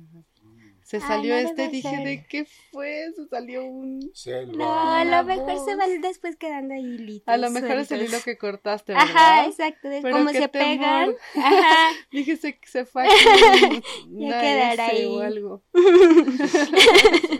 Muy bonito. Ella no se va a entender. Se fue el hilito, Se soltó. se- Sí, ahora sí que es el hilo jales suelto. el borde Sí. y entonces No, sean cállate, poemas que, Para- que se deshacen. sí. Con el Bueno, primero que arte- hice de arte eso sí me pasaba. ¿Te pasaba que se, des- Sí, se desbarataba? Porque justo tiene, esa tiene dos técnicas de tejido y una sí es como pasar la aguja tal cual como de adelante hacia atrás y regresa, ¿no? Pero hay otra que es una aguja mágica que lo que hace es como que solo eh, pasa, o sea, nunca haces como un nudito atrás, entonces quedan como onditas eh, que pues sí, literal, si la, si la jalas, Se pues va. se viene todo. Entonces, Sí, yo he sí. visto eso solo en películas. En esta Sí. película de Bordadoras, que es una película, no sé si la viste, No. bellísima, que trata de las, las, las mujeres que bordan los vestidos de Chanel. Entonces usan un, como un bastidor del tamaño de una mesa y se sientan así 20 mujeres a usar la aguja mágica. Yo veía como pi- solamente pic, pic, pic, pic. Ajá, exacto. Pero allá atrás, ¿qué hay? ¿Hay un hilo? ¿Recoge algún hilo o no? hay como una ondita, queda como una onda, justo lo puedes ver como en el Ah. último. Y ya después lo que hago es hacerle como nuditos, Para ¿no? que no se Ajá, para que ya no se vengan. Pero, ve, por ejemplo, Mm. estas son como una aguja normal, ¿no? Pero todos estos es con aguja mágica. La aguja mágica nos gusta mucho. Sí, es muy bella. Qué bonita. Y te permite hacer estos sueltos Ajá, y los exacto. sueltos, ¿no? Sí. Que no están estirados. Sí, Ah, ¿viste, Poles? Te voy a comprar una aguja mágica para que medites en la mañana como Gaby Lovato a ver si, si conectas con el plano astral superior. Yo, yo estoy conectado con el plano astral. No, pero el superior hay superior, medio, bajo. Arriba, abajo, a un lado, al otro. Sí, Ah, yo quiero verte ahí arriba. Te voy a dar una aguja mágica. Ok, gracias. Y voltea, y Pollens voltea a ver el techo. Como encontrándose a sí mismo allá- en el allá arriba. Qué bonito. Y tengo también estos. Y Que estos eso es que como son, Qué otra bonito, serie. eso es otro- Qué lindo. Bueno, aquí Gaby está. A ver, déjame tomarte una foto, por favor. Sí, sí. Está este mostrándonos un tejido mucho más grande. Ajá. Porque estos cuánto miden los, Esos son 13 por 19. 13 por 19. Y este es 60 por 40. que es la correspondencia de qué Como de todo mi tórax y la cabeza, más o menos. Ajá. Y este son, eh, es un poema de Cristina Rivera Garza que se llama Hospital de Neurología. ¿Y qué sí está escrito ahí el poema? Ajá, y esta justo tiene como pequeñas notas al pie que sí se pueden como leer Entonces aquí lo tienes en poema bilingüe, en idioma Ajá. lobato y en idioma en español. idioma lobato y idioma normal. ¿Qué eso hace Cristina Rivera? Que me parece interesantísimo. O sea, ella escribió un texto muy bonito que de un libro que ahora te voy a regalar que se llama De las maravillas escuchadas. Guau. en relación con los dibujos de un artista en Michoacán que se llama Artemio Rodríguez, que ya estuvo también en este programa, grabador y compadre mío. Y este, saludos Artemio, Silvia, Mateo. Y este, y le pedimos el texto a Cristina y ella dijo, voy a escribirlo también en inglés. Entonces no es una traducción del texto del español, sino que está escrito en español y en inglés, porque ella pues tiene esta esta cualidad bilingüe. Entonces, me parece interesante que un poco eso es lo mismo con Qué tus bonito, poemas. O sea, sí. tú lo escribes en lobato y en español. Sí. No es que hagas una traducción en sí, sino que puedes ya utilizar este lenguaje, esta herramienta como la escritura misma, ¿no? De la que tiene su propia su propia voz, su propio lenguaje. Y con esto de voice, como es? Palabras que pueden oír. palabras que pueden oír, que me suena también, me encanta porque le otorga a la palabra no solamente es la sinestesia, sino también la cualidad sensible Justo, ¿no? totalmente. a la palabra, como si Sí. la palabra se contuviera a sí misma en su sensibilidad de lo que dice, o sea, es casi auto, Sí, como si se consumiera a sí misma la palabra, no sé cómo, ¿no? Es como, como estos eh, bonzos de los 60 que se prendía fuego y se consumían a sí mismos. No polens. Manifestándose en Consumida fue una palabra muy mal empleada, ok.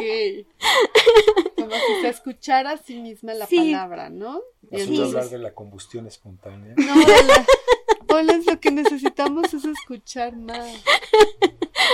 Su hálito de espinas, dice. Mira, logré leerlo. sí, esto sí se puede leer. Que dice, Y- quiero dejar de temblar. Quiero dejar de temblar y no este espasmo que se quiebra. Y el alrededor se me estrecha sobre el cuerpo. Quiero dejar de temblar, la debilidad me envuelve en su hálito de espina. Y justo no es como una traducción nuevamente como literal del poema de Cristina, ¿no? Como yo empecé a repetir y ordenar de diferente forma su, las frases que más me resonaban, ¿no? Al momento de estar leyendo. Y aquí... Lo acomodaste. sí. No, no, no, para nada. lo reinterpreté. Pero eh, aquí lo que estoy investigando es sobre los sonidos graves y agudos, eh, poéticamente también, cómo resuena cada uno diferente en el cuerpo y, y cómo se siente, como cada palabra, como en el cuerpo y como cuáles caen más, como cuáles resuenan más, cuáles pasan a lo mejor como más desapercibidas y remarcar cómo es. Y además me gusta muchísimo que la escritura en nuestro alfabeto es casi, este, como bien dijo Polens, hay que esforzarse para leerla porque es en un hilo extra delgado que se pierde un poco entre los hilos de la lana misma, ¿no? Sí, Y en cambio la escritura tuya es muy, muy grande, es gra- como las espinas, ¿no? Un poco, es grande, angulosa, tiene muchos hilos y el hilo es de un grosor más, más, más Grueso. gordo. Como piedras en un prado. un grosor digamos. más grueso. Sí, parecen piedras en un prado. Sí, Y el otro es como casi, casi, como si fuera un espíritu ahí. sí, justo. ¿no? Sí, sí. como la materialidad de la susurros. no materialidad. Sí, justo en esta también pasa como eso, ¿no? Que... O sea, que era la intención. que- no se vaya una espinita, no se vaya un alito o un hito. O Un hito. La próxima vez que la expongan dirá intervenida por Selva Hernández. Qué bonita está esta. Oye, Gaby, ¿tus piezas se pueden comprar? Aquí- Sí. Ay, ¿cuánto cuesta? Yo quiero esta. Está bellísima. Bellísima, bellísima. Bueno, justo este hay, pues creo, ¿no? Hay un grupo de gente como yo interesada en este tipo de cosas. O sea, seguro hay coleccionistas que compran esto solo, ¿no? Sí. ¿Tienes tus coleccionistas? Em, Sí, sí, bueno, sí, trabajo con agencia de arte y Mm. ellas mueven mucho mi trabajo. Qué padre, felicidades. muchas gracias. Están bellísimos, bellísimos. Pues ya saben, Sí. si quieren un Gaby Lobato original, escríbanle, yo quiero Sí. este, cuéntanos de este. También es como el primero de esta serie y me gusta. ¿Cómo se como- llama? Es, también es de Cristina Rivera Garza. Eh, también es como otra, es el primer poema del eh, libro de Me llamo cuerpo que no está de Cristina, que es el como que acaba de, de, sal- de sacar. Y este es un poema para mi perrita que murió hace Ay, lo un siento. año. Gracias. Sí. Entonces, ajá, que eran como estas palabras que como bien decía, son como susurros, ¿no? Que están, no están, pero queda también como esa textura, ¿no? Que, que puedes si haces un esfuerzo, como leer. bonito. A ver, ahí les va el poema. Dice, abordamos la muerte hacia la burla inminente de la esperanza. De la esperanza. La súbita falta de aire, el pulso, el susurro Disminuido. disminuido De no querer sentir. de no querer sentir. ¡Oh! ¡Qué fuerte! Gaby, Sí. ya nos pusimos sentimentales. Y claro, las, a ver qué piensas tú del dibujo de la, del- de la escritura. Es impresionante su dibujo. Que yo pensaría en abordar aviones y a pesar de todo estar sentados sin levantar o remontar el vuelo. Y o volando, fíjate que es bonito, es qué bonito, es bonito, porque usas esas palabras, Paul? A, No mí, sé, a mí, a mí siempre Es me ha parecido como, ¿En qué términos corporales funciona bonito? Yo le digo bonito. Ya, ya, ya, no Bonito. hablemos de eso. Estábamos hablando del avión y la. Yo siempre he pensado un poco en este momento de la muerte. Así me imagino, eh, digo, es mi, mi- mi trip personal, ¿verdad? Pero eh, cuando se han muerto amigos, sobre todo amigas queridas, me las imagino como yéndose en el avión a un viaje, ¿no? Un poco, así que todo conecta, Sí, Paul. claro, totalmente. Estás en el astral, En el plano, sí. en tu avión que no despega. Una cosa es el plano, una cosa es el blanco, el blanco plano y otra cosa es el plano astral. ¿Cuál es el blanco plano? Es una forma de preparar el café. ¿Cómo desarrolla? Explícate. Ellos sí entendieron. es un flat white, es un blanco Ah. plano. Nadie entendió, pues les estás dando el avión las personas aquí reunidas. Los baristas les digo quiero un banco pla- un blanco plano y me dicen y se ríen y me lo preparan, no tienen ningún ¿Qué es problema. un flat white? ¿Un café blanco? Es, un café Existe con café, leche, el ¿no? café es, es café. un es una ¿qué? es una es Ajá. una forma ¿No de se le dice eso de latte cortar cappuccino? de cortar de cortar no es un Y la latte cantidad, tampoco ¿no? De leche. Eh, sí, esto es lo mismo siempre, pero solo un poquito más, un poquito menos, ¿no? Con espuma, sin espuma. ¿Y lleva espuma el flat white? lleva espuma sí Ok, voy a pedir un flat white. Me voy a poner problemas a los dan el café. Exacto. Les vas a pedir un... Dame un blanco plano. Sí, mi, mi, mi, mi flat white favorito lo, lo sirven acá en el Conejo Rojo, justamente, en la colonia Escandón. Oye, ¿ya les dijiste al conejo rojo que por esa mención a su negocio les vamos a cobrar mil pesos? Sí, Qué bueno, ya lo saben. qué bueno, qué bueno. Vamos todos al conejo rojo porque nos patrocinan aquí. Exacto. El flat white, sí. Oye, este, Gaby, ¿y aquí tienes tu firma o qué es? Es como el número de. Ay, sí, del el poema. número nuevo, Ajá, nuevamente el es folio. un- el número del poema con una letra que me recuerda como a. a- ¡Qué bonito!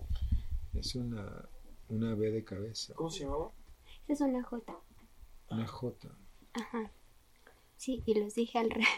Este es el de mi abuelo. Bueno, es que como que va... eh, ahorita mi abuelo está como en un proceso un poco delicado de salud. Saludos a tu abuelito, que se mejore pronto, va a estar muy saludos a bien. mi abuelo. Sí. Y entonces como que ahorita este proceso con mi perrita y también este proceso con mi abuelo y como estas latencias de la muerte, como que van ahí un poco los dos juntos. Qué bonito, me encanta. En la historia, el tema, el poema y el resultado visual es, es bellísimo. Bueno, ya. Espectacular. Nota para nuestros escuchas, este, la Navidad se acerca, Todo está disponible.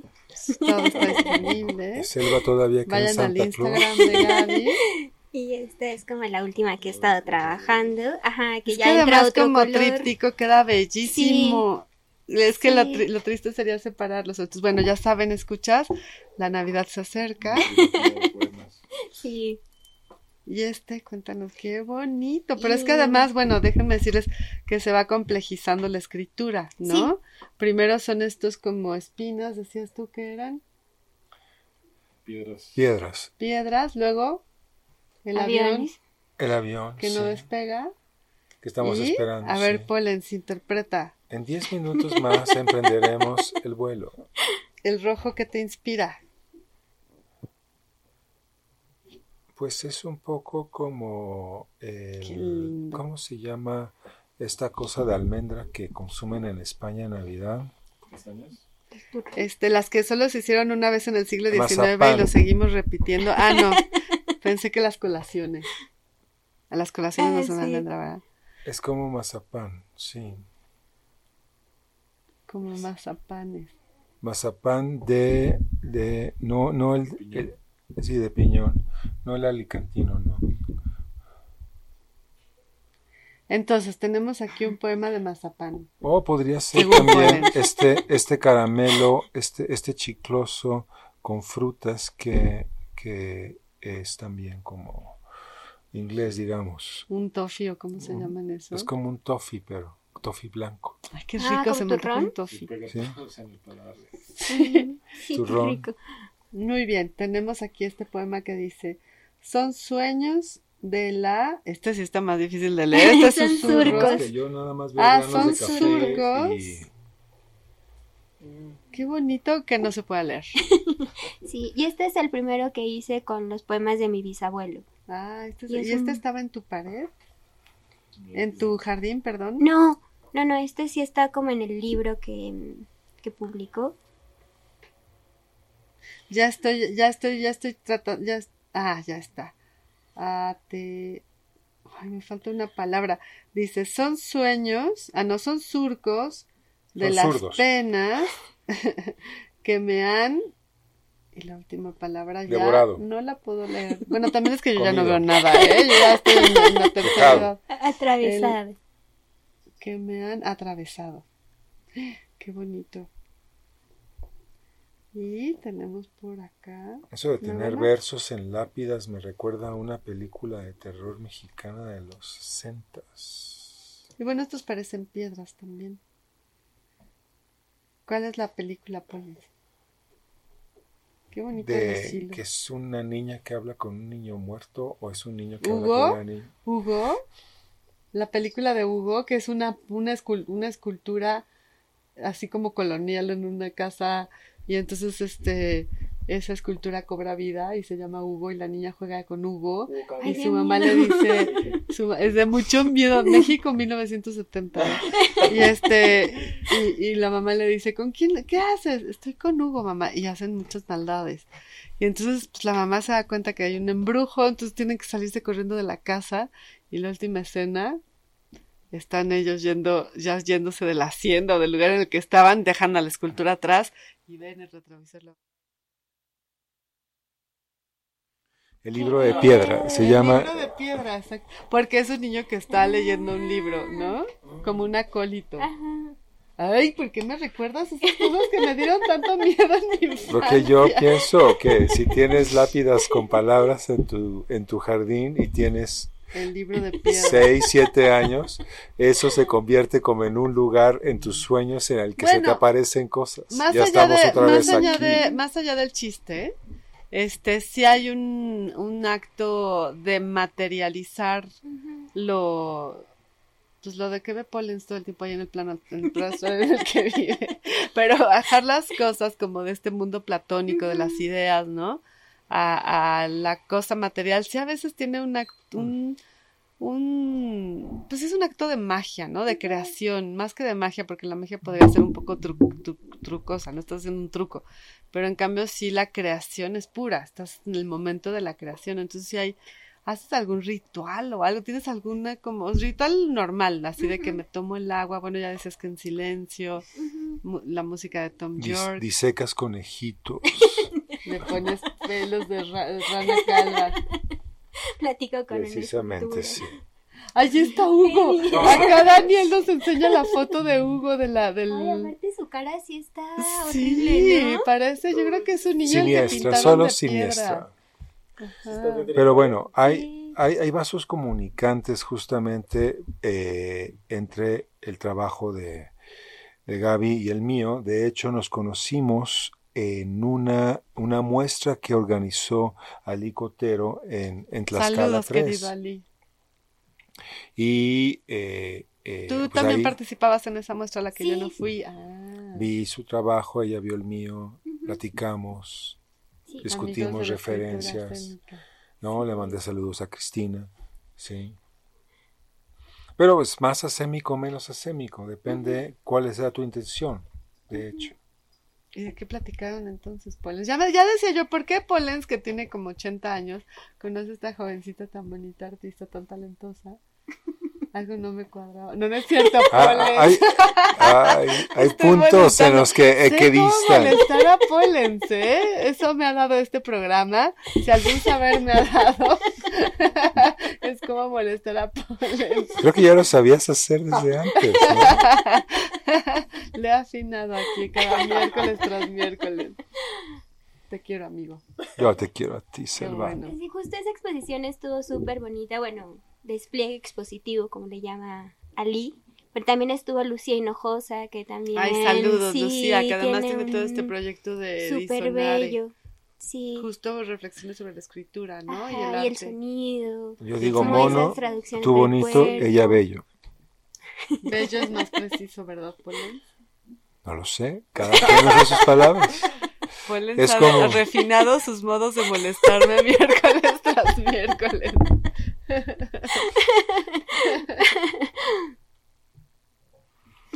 Sí, ¿Quién entonces todo tenía que ver con, con texto, exposición? con, Eh, escrituras, el, con... el poema se subraya en el tiempo.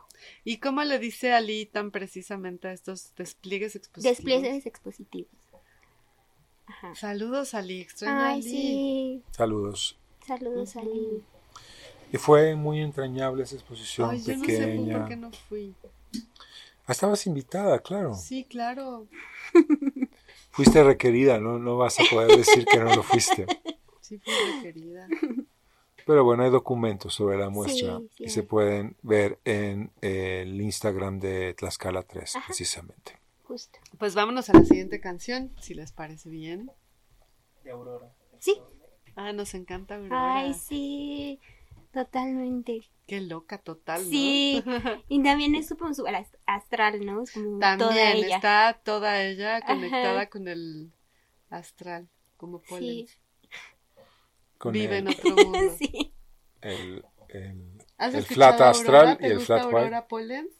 La única aurora que conozco es a la que tenía la academia, pero bueno. Ah, mi prima tocaba en ese grupo la guitarra, en Aurora y la Academia. Saludos, prima Leonor. Saludos a Aurora Cano, que hace mucho Y que no la Aurora vemos. Cano, muchos saludos. Bueno, vámonos. Pues ya estamos de vuelta. Ricarda, nuestra colega, compañera, colego, compañeri, está llegando. Estaba haciendo una escala de su avión que no despegó nunca. Hola, Polens. Hola, ¿cómo estás? Bienvenida, Ricardo. No, bienvenida, Selvi. Yo soy Ricarda, tú eres Selvo, Ah, acuérdate. siempre me confundo. Sí, si yo fuera Selvo y tú fueras Ricarda, pero no. Me- no me confundas más, Polens. No me confundas más. Bueno, justo estábamos platicando. Qué, qué bonito ver tu obra de cerca, Gaby. Gracias por traerla, tocarla, tenerla en las manos. Para mí es un gran privilegio de vida este. Y este. Y, y leerla, ¿no? Porque no es lo mismo. Fíjate que cuando yo empecé a trabajar en esto de los libros que tenía 12 años, porque mis papás hacían esto de la explotación infantil, nos obligaban a trabajar. Pero yo creo que ya tenía como 15. Eh, mi papá compró un libro así, eh, con papel hecho a mano, encuadernado en seda, de, de esta editorial Papeles Privados, este, muy fino. Era un poema de René Char. Y, y, y yo decía, ¿por qué este libro es tan caro si tiene un poema? O sea, tiene menos de, no sé, 40 palabras aquí, no sé cuántas letras, pero era una cosa muy chiquita, con un grabado, creo que era de José Luis Cuevas y este y carísimo. Entonces le dije a mi papá, ¿por qué? O sea, no le entiendo este poema, ¿por qué está tan No es cierto, era un grabado de René Char. No, el poema era de René Char y el grabado era de era un, de Vicente Rojo, perdón, una serigrafía de Vicente Rojo. Ya no me acuerdo porque era, en fin, no importa. Y este y le dije, ¿por qué es tan caro? Vicente Rojo. Exactamente. No, pero mi papá hizo una cosa muy bonita que fue para explicarme el valor del libro. Él tenía una fotocopiadora, fotocopió el poema y me dijo, léelo aquí y léelo aquí, léelo las fotocopias o léelo en el libro y tú dime por qué se hace así un libro. Entonces entendí algo ahí y, y bueno, eso pasa igual al leer un poema en tus piezas, tus obras de arte, en este, en esta lana, con este hilo finísimo, tratando de descubrir la, decía Enrique que necesita sus lupas para poderlo leer, porque sí hay que, hay que escu- hay que poner mucha atención a este susurro de hilo, ¿no? Que está entretejido con el mismo hilo de la lana y que cuesta trabajo, eh, hay que hacer un esfuerzo, sobre todo los que estamos viejitos, ¿verdad? Como Enrique y yo que necesitamos lupas. Entonces, toda esta acción de leer en la tela ha sido una experiencia bellísima y acompañada de tu, es que no diría traducción, sino de tu, la propia reescritura del poema mismo hecha por ti a través de estas grafías que son escritura, pero este que no se puede decodificar, sino que queda solo la intención. Eh, ha sido una experiencia muy hermosa, es lo que yo Ay, te- muchas muy Bueno, bonita. gracias. sí, hay todo un planteamiento sobre escrituras y signos y en qué niveles y en qué términos puedes o no puedes relacionarte o leerlas, ¿no? Eh, Desde lo asémico hay algo que te está diciendo aunque tú no puedas ver, por ejemplo, un signo de alto, ¿no? Sino que hay una emoción y ya la mitad de, de, de todos modos siempre uno pone la mitad del sentido de las cosas. Siempre, como- aunque entiendas la escritura. Sí, es como con los chistes que luego tienen que explicártelos para que... Es que digo y te lo repiten y lo subrayan, ¿no? Y ah, es como un pequeño, una pequeña chispa dentro de tu cerebro que dice, claro, ¿no? Mientras el resto del mundo estuvo riéndose estos 10 minutos, tanto del chiste como de mí, ahora caigo en la cuenta porque... El aha moment. Claro, eso me pasa a mí mucho cuando Polen se explica sus datos culturales. Digo, ¿de qué está hablando, Dios mío? Alguien que me ilustre. y pasan muchos días y de repente en la tele sucede algo y digo, ah. ah. en el Instagram, perdón, o no sé, en donde sea. Las oscuras referencias polencianas. Sí, sí, pero sí, este, Podríamos en, en un poema rem- re- eh, rimar hercianas con polencianas. Tú escríbelo, Polens, una autorreferencia. Una más, claro. No, pero sí es. Lo vería hay- mejor como un chiste tonto, pero bueno. Bueno, pues tú Ondas dijiste. polencianas y ondas gercianas. Como que Oye, las que gercianas son más consistentes. Este, me gusta mucho ondas polencianas para ahora que tengas tu programa. O sea, ponemos ondas polencianas y como subtítulo Polens habla solo. Para tu podcast de ti mismo, contigo mismo. Siempre hemos Sí, querido hacer ese No, podcast. vamos a tener un programa de televisión. Sí. Ya Ah, sí, cómo. perfecto. Ondas, ondas polencianas, me encanta. Y así te vas como hasta el Sí. siglo XIX, onda medio Tesla, no sé. Piénsalo. ¿Recuerdas esta película? Eh, creo que es de, del director de, de las tres de Batman, que sale David Bowie Nolan. de Tesla. Sí. Ah, sí, cómo no. Del mago, ¿no? De es de los magos. Es la película de Ah, los sí, magos. es la de el, el truco o, el- O algo así. Buena, sale, me gustó mucho. Sale el actor este guapo inglés Edward también. Norton. Ah, ¿cuál guapo inglés? Esa es la otra. Es que había dos películas de magos al mismo tiempo que se me cruzan. Pero, Pero, no, sí. no es Edward Norton. Edward Norton no califica como guapo. O sea, El club de la pelea, ¿no? pero pues el guapo es Brad Pitt. El truco. como- A ver, ahora vemos. O sea, ¿quién ponemos de guapo? A Brad Pitt. ¿Y quién ponemos de guapo? Ah, ¿Por qué no Edward Norton? ¡Claro! Sí. no. A ver, vamos a hacer Sueño aspiracional de Edward Norton ser Brad Pitt. Sí, es este actor. No, no quería decir Edward Norton. Chris- este Chris- Christian Bale. Christian Bale, sale Mm, Christian Sí. Bale. Qué buena película. Me dieron ganas de volverla a ver porque, digo, lo que tiene de, de lo que a mí me encantó fue como toda esta, esta Los 10 minutos de Bowie. escenificación del siglo XIX, ¿no? De los intereses de finales del siglo XIX, de sí, Tesla como este ser mágico superior que quiere regalar la electricidad al mundo, ¿no? Y este, y que sabe cosas. La magia y el Ah, truco, sí. como de nuevo Sí, ahí sí. en medio. Está, hay que verla de nuevo. Pero estaban las necesidades mezquinas de Edison y de su país el completo. Sí. Sí. claro. El capitalismo, maldita sea. Tesla, sálvanos, vuelve de tu viaje. Es un gran momento. El, el avión de Tesla sí despegó, ¿eh? Nos dejó. Nos dejó este en este plano Todos terrenal, nos- pero tú lo puedes Todos conectar nos en el quedamos astral. así como de, mira, es David Bowie. Oye, yo- hay unas Tesla". teorías. Y a todo se desapareció. No, y estamos, eh, bueno, y dos marcianos, ¿no? Porque estamos aquí hablando de cosas que no tienen nada que ver con el programa, pero hay estas teorías de que Tesla fue enviado por los extraterrestres para que le diera la luz a estas teorías esotéricas. No me acuerdo en, en, en qué este, pero de ese esoterismo como bien volado de que, de que, de que canalizan a un ser superior que viene del, y entonces da estos secretos del mundo. Entonces habla de Einstein y de Hitler y dice que Tesla es como un, un ser súper elevado que vino a la Tierra para dar la luz, para que la gente pudiera reflexionar más en horario nocturno, aunque fuera de noche, que la luz llegara aunque sea de noche.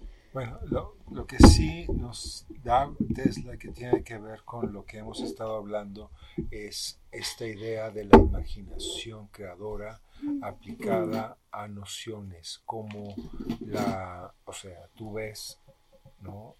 El rayo caer y ves los dos nodos y te preguntas cómo es que podría yo hacer que eso, esa luz, se controlara de cierta manera y de cierto modo para que se pudiera conducir en términos visuales. ¿no? Esta eterna metáfora del hombre dominando la naturaleza. Vamos a someter al rayo. sí. O al contrario, hablarle y decirle ven y platiquemos. Y escuchar al rayo. Ay, sí. Y verlo, qué bonito es. Yo muero por una bola de Tesla. Creo que ya pa- pasó mucho tiempo. Oye, yo conocí un señor al que le cayeron cinco rayos. Y los graniceros, que son este, estos sabios del, del México ancestral, que saben leer las nubes y saben leer el, el tiempo y todo, necesitan de las personas a las que les cayeron rayos, porque sí pueden predecir lluvias a partir de, los, de las sensaciones eléctricas del cuerpo. Guau, qué fuerte. Me haces ver una Sí, los graniceros la llamaron y él se volvió un el- el granicero hombre- por el cinco hombre, rayos. el hombre que empieza a hacer así, los demás graniceros dicen, parece que va a llover. Mira, Él ya es un granicero. Caiga el rayo en el de al lado. una reflexión muy bonita acerca de la escritura cuando no la entiendes, aunque no sea sémica, ¿no? Por ejemplo, una, una reflexión muy bonita, Pauline. Este, por mona. ejemplo, hoy estaba mi alumno, Alexis, saludos alumno Alexis, estábamos trabajando hoy en, en nuestro taller de, de impresión y vi que tenía un tatuaje con letras cirílicas que se traducen trip, ¿no? Que es otra escritura. Y al lado estaba mi alumna eh, Ivana, que también tenía un tatuaje justo en el mismo lugar, que era un 222. Entonces eran en un 2 con, un- con la let- una letra románica muy bonita, como una especie de, de Garamond o una Baskerville, una Times o yo qué sé. Entonces justo estaba viendo yo los dos tatuajes y pensando, uno entiendo, otro no, y uno po- pa- podría llevarme a un lugar, aunque no sé qué significa en realidad ese 222, y el, la letra, el alfabeto cirílico siempre es como duro, firme, como, como el lenguaje justo de la ciencia, un poco de lo de lo terrenal, de lo material, y lo otro podría ser súper místico y del más allá. Entonces pensaba yo como, como ahora que, que hablaban de, de estas escrituras, Es como flaco el cirílico, ¿no? Más bien. depende, los, de los constructivistas rusos no es nada flaco, Rodchenko no usaba su cirílico flaco, era gordo, pesado, casi una Sí. pieza de piedra, ¿no?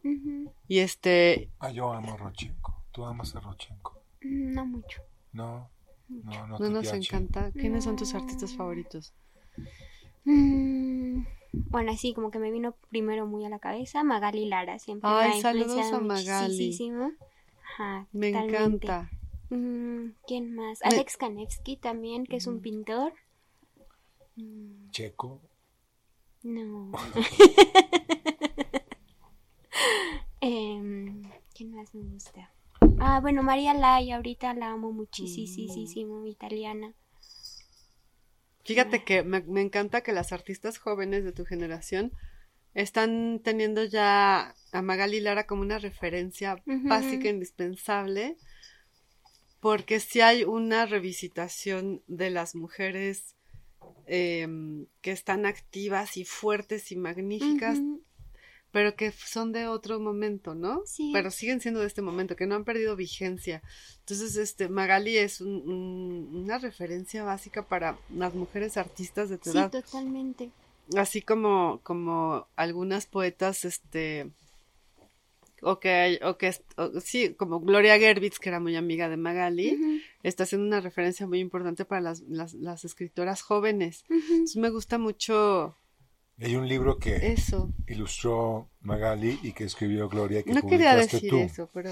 Y vamos hacia allá. Estás viendo a ver quién lo va a mencionar. Vamos a ver el plan astral de Pollens a ver si se acuerda. Está bien, y es, Es un, un libro, libro muy bellísimo. bonito, Muy mono. muy mono, mono, mono, es sí. mono, sí.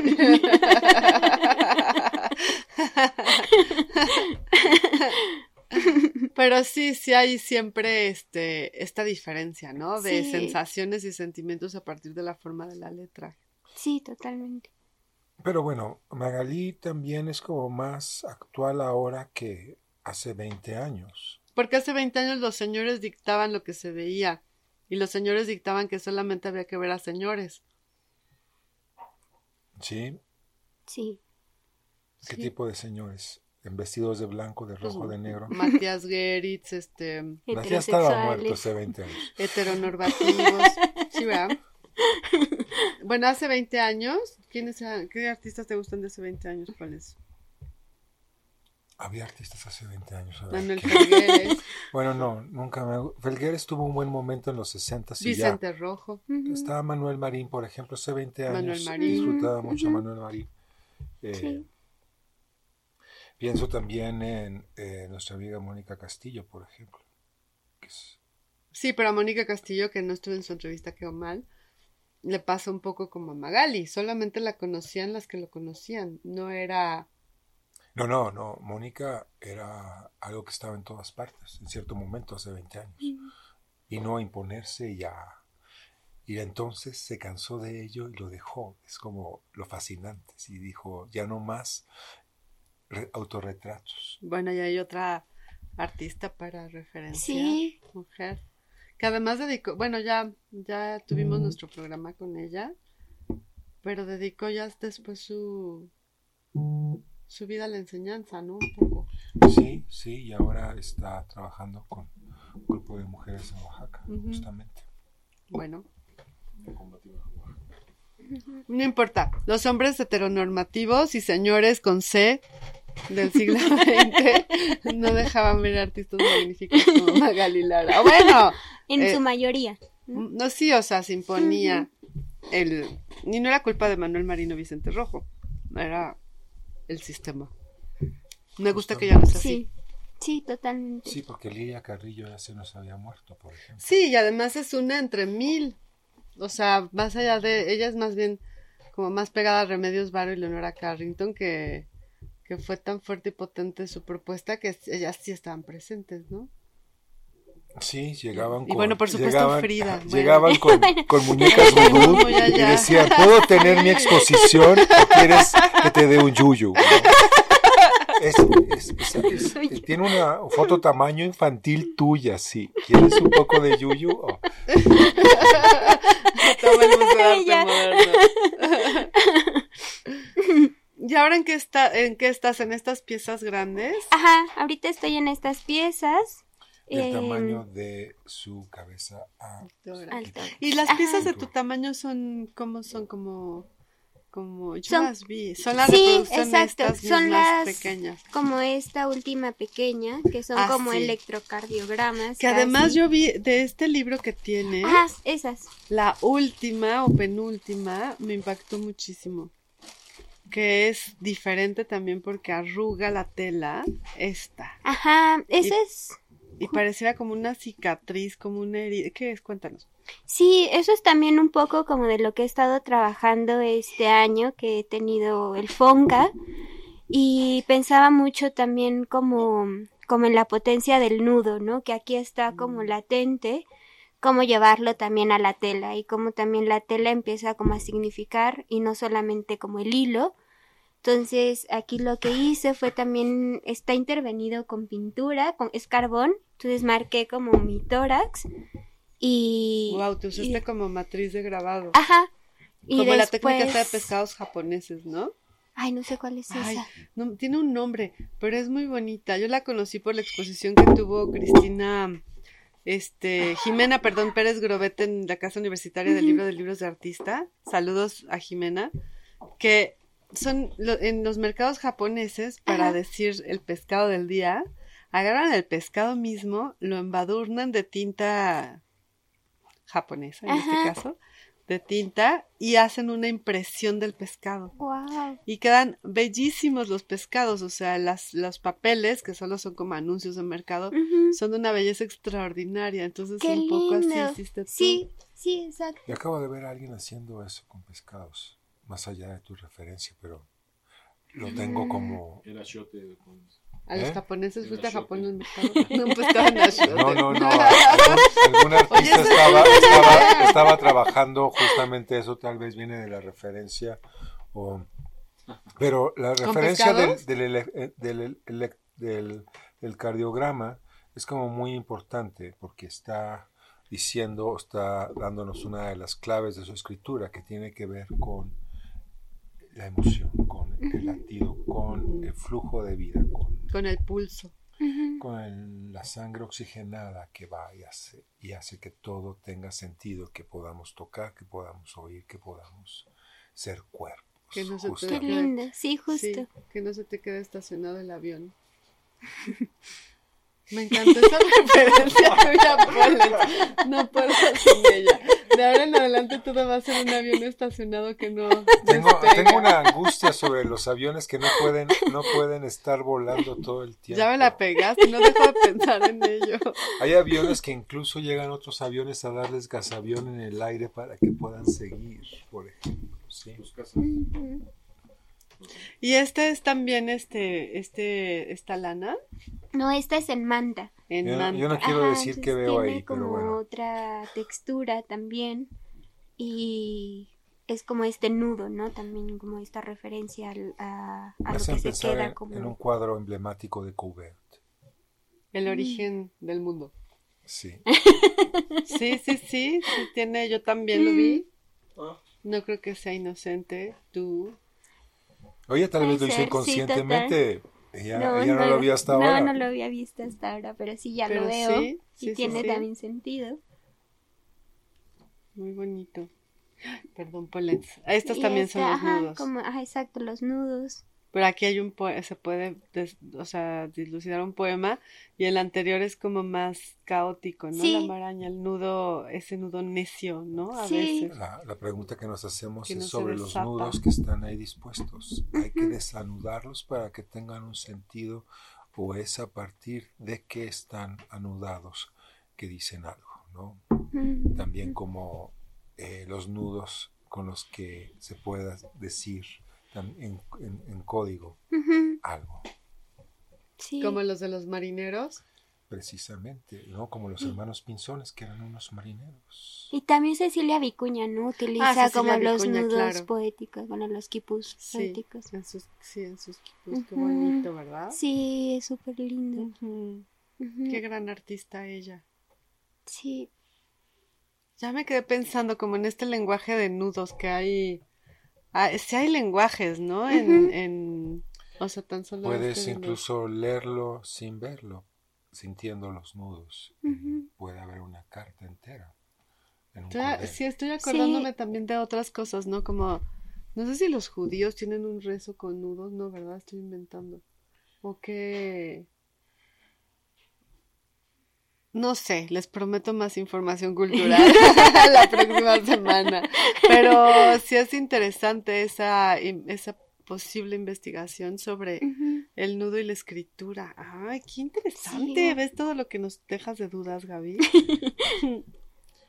¿Y cuándo a empezaste a, a trabajar con, con hilo y cómo empezaste?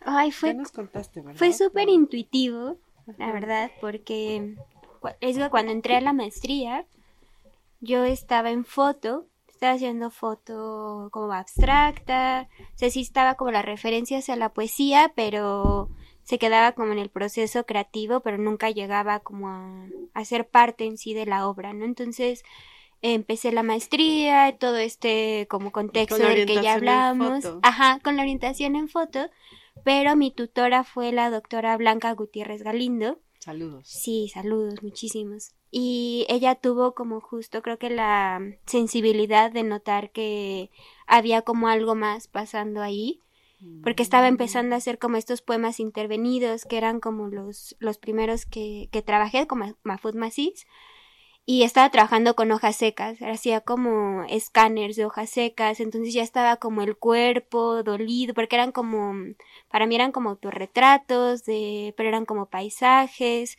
entonces como que estaban estos indicios y ella me empezó a enseñar como diferentes artistas y me dijo, pues no, no te cases con la foto, no importa que estés en foto, pues tú experimenta Ay, y es como bien, el momento para hacerlo, sí, totalmente, y me dio como muchísima libertad. Mi proyecto cambió como 100%, lo que estaba haciendo cambió 100%.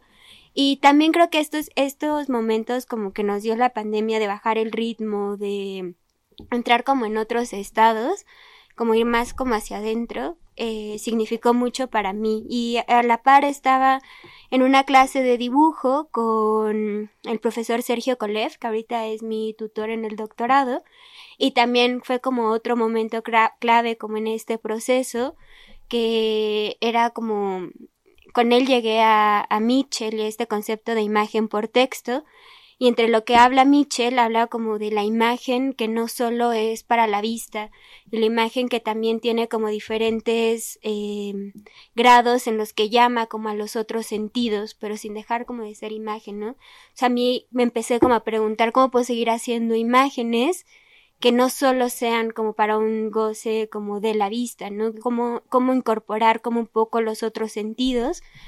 Y fue así como llegué primero al papel carbón y después de ahí como que brincó a, al este al bordado y que ahorita ya como que se ha ido desplegando y ahorita ya es como el medio que estoy utilizando, que después me di cuenta que fue algo como que siempre estaba en mí desde chiquita que mi abuelita me enseñó como a a tejer y entonces yo estaba ahí como de chiquita haciéndolo, pero que nunca era como con esta intención, ¿no? Entonces como que se fueron conectando, con la tela también siempre había tenido como esta conexión, hice un proyecto fotográfico que se llama La espuma de los días, que era como lavar toda mi ropa a mano y este contacto como de la ropa y la ropa que se vuelve también como una extensión de, nosotros, ¿no? Como y estas sensaciones y sentimientos. Entonces como que eran cosas que estaban ahí, pero que lograron, siento que conformarse hasta hasta la maestría con esto, que me dijeron, no te cases con la foto y como que expande.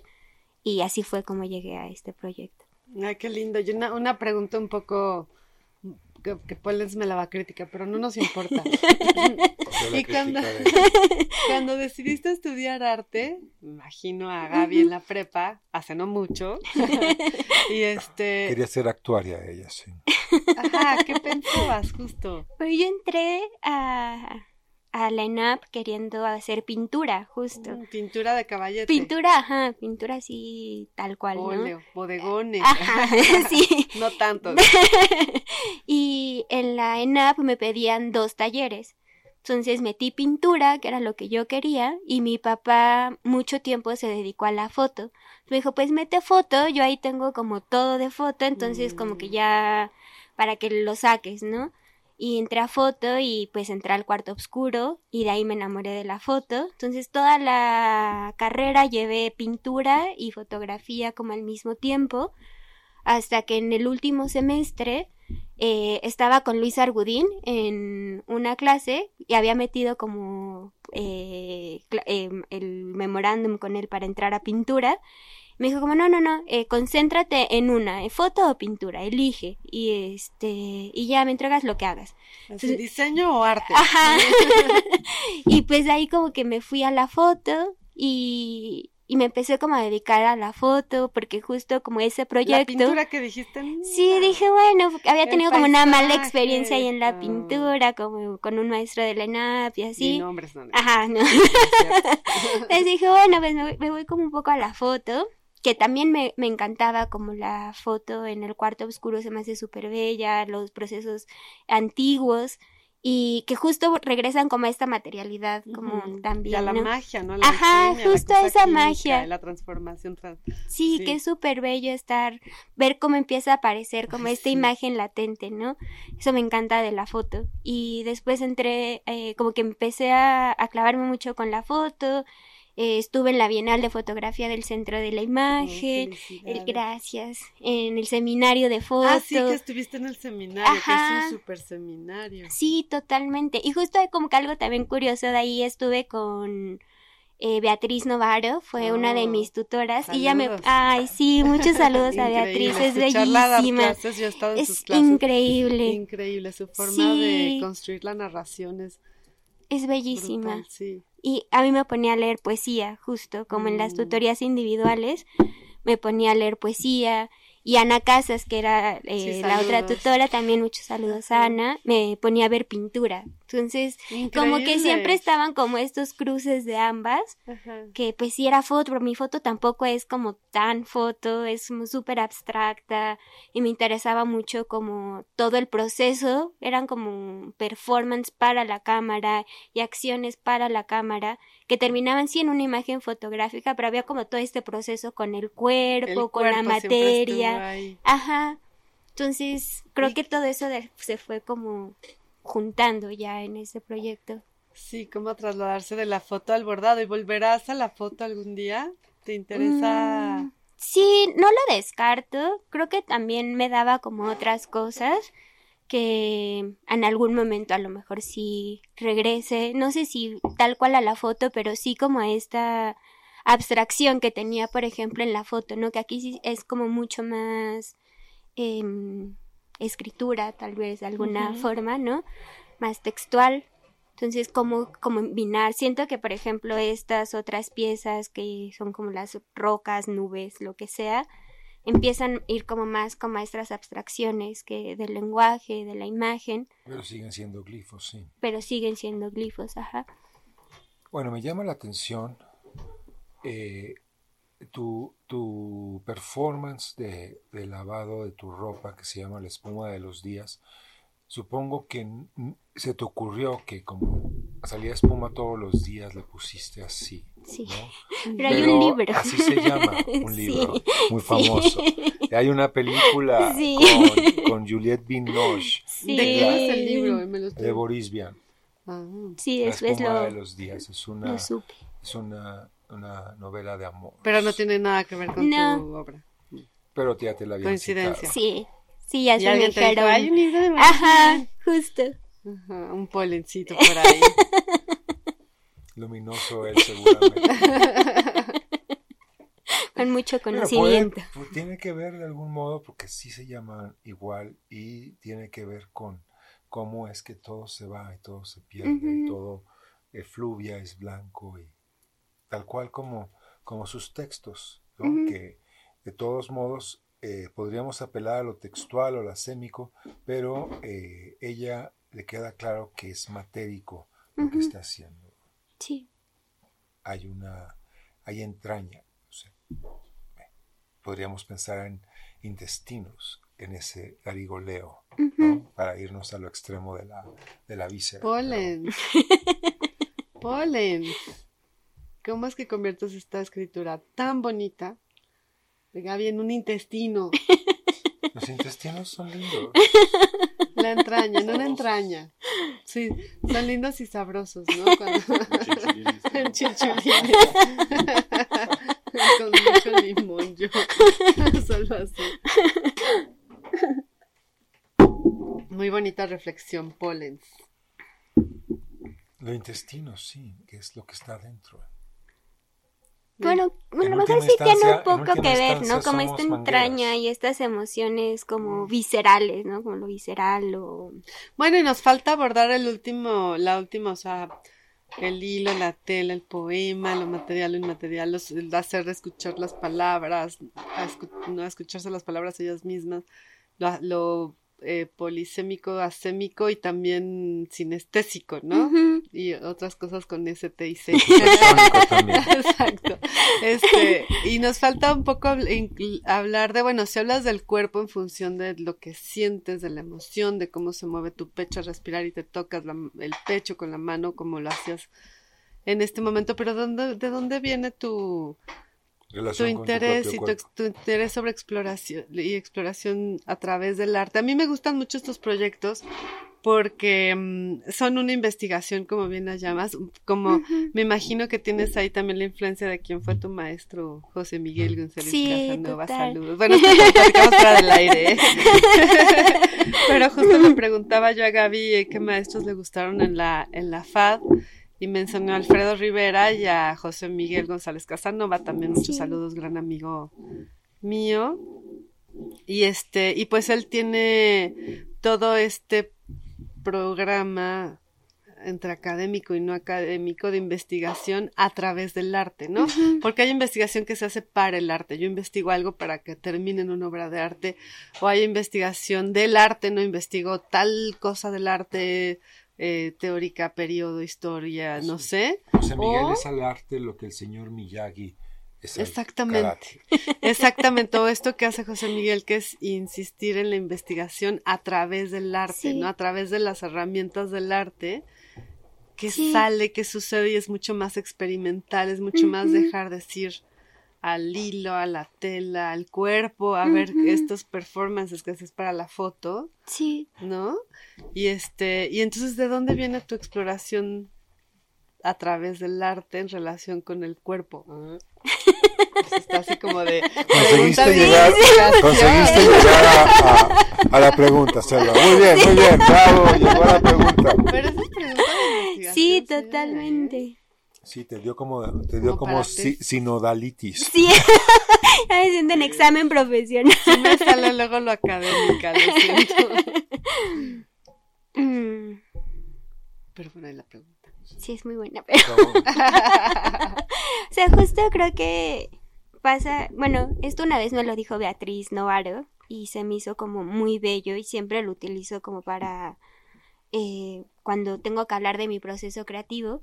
Ella decía que el proceso creativo es como estar al borde de un barranco, ¿no? Y que hay momentos en los que tienes como que aventarte y que no sabes qué va a suceder, no sabes nada, pero tienes como que dejarte ir y hay otros momentos en los que te tienes que parar enfrente del barranco para observar qué está sucediendo, ¿no?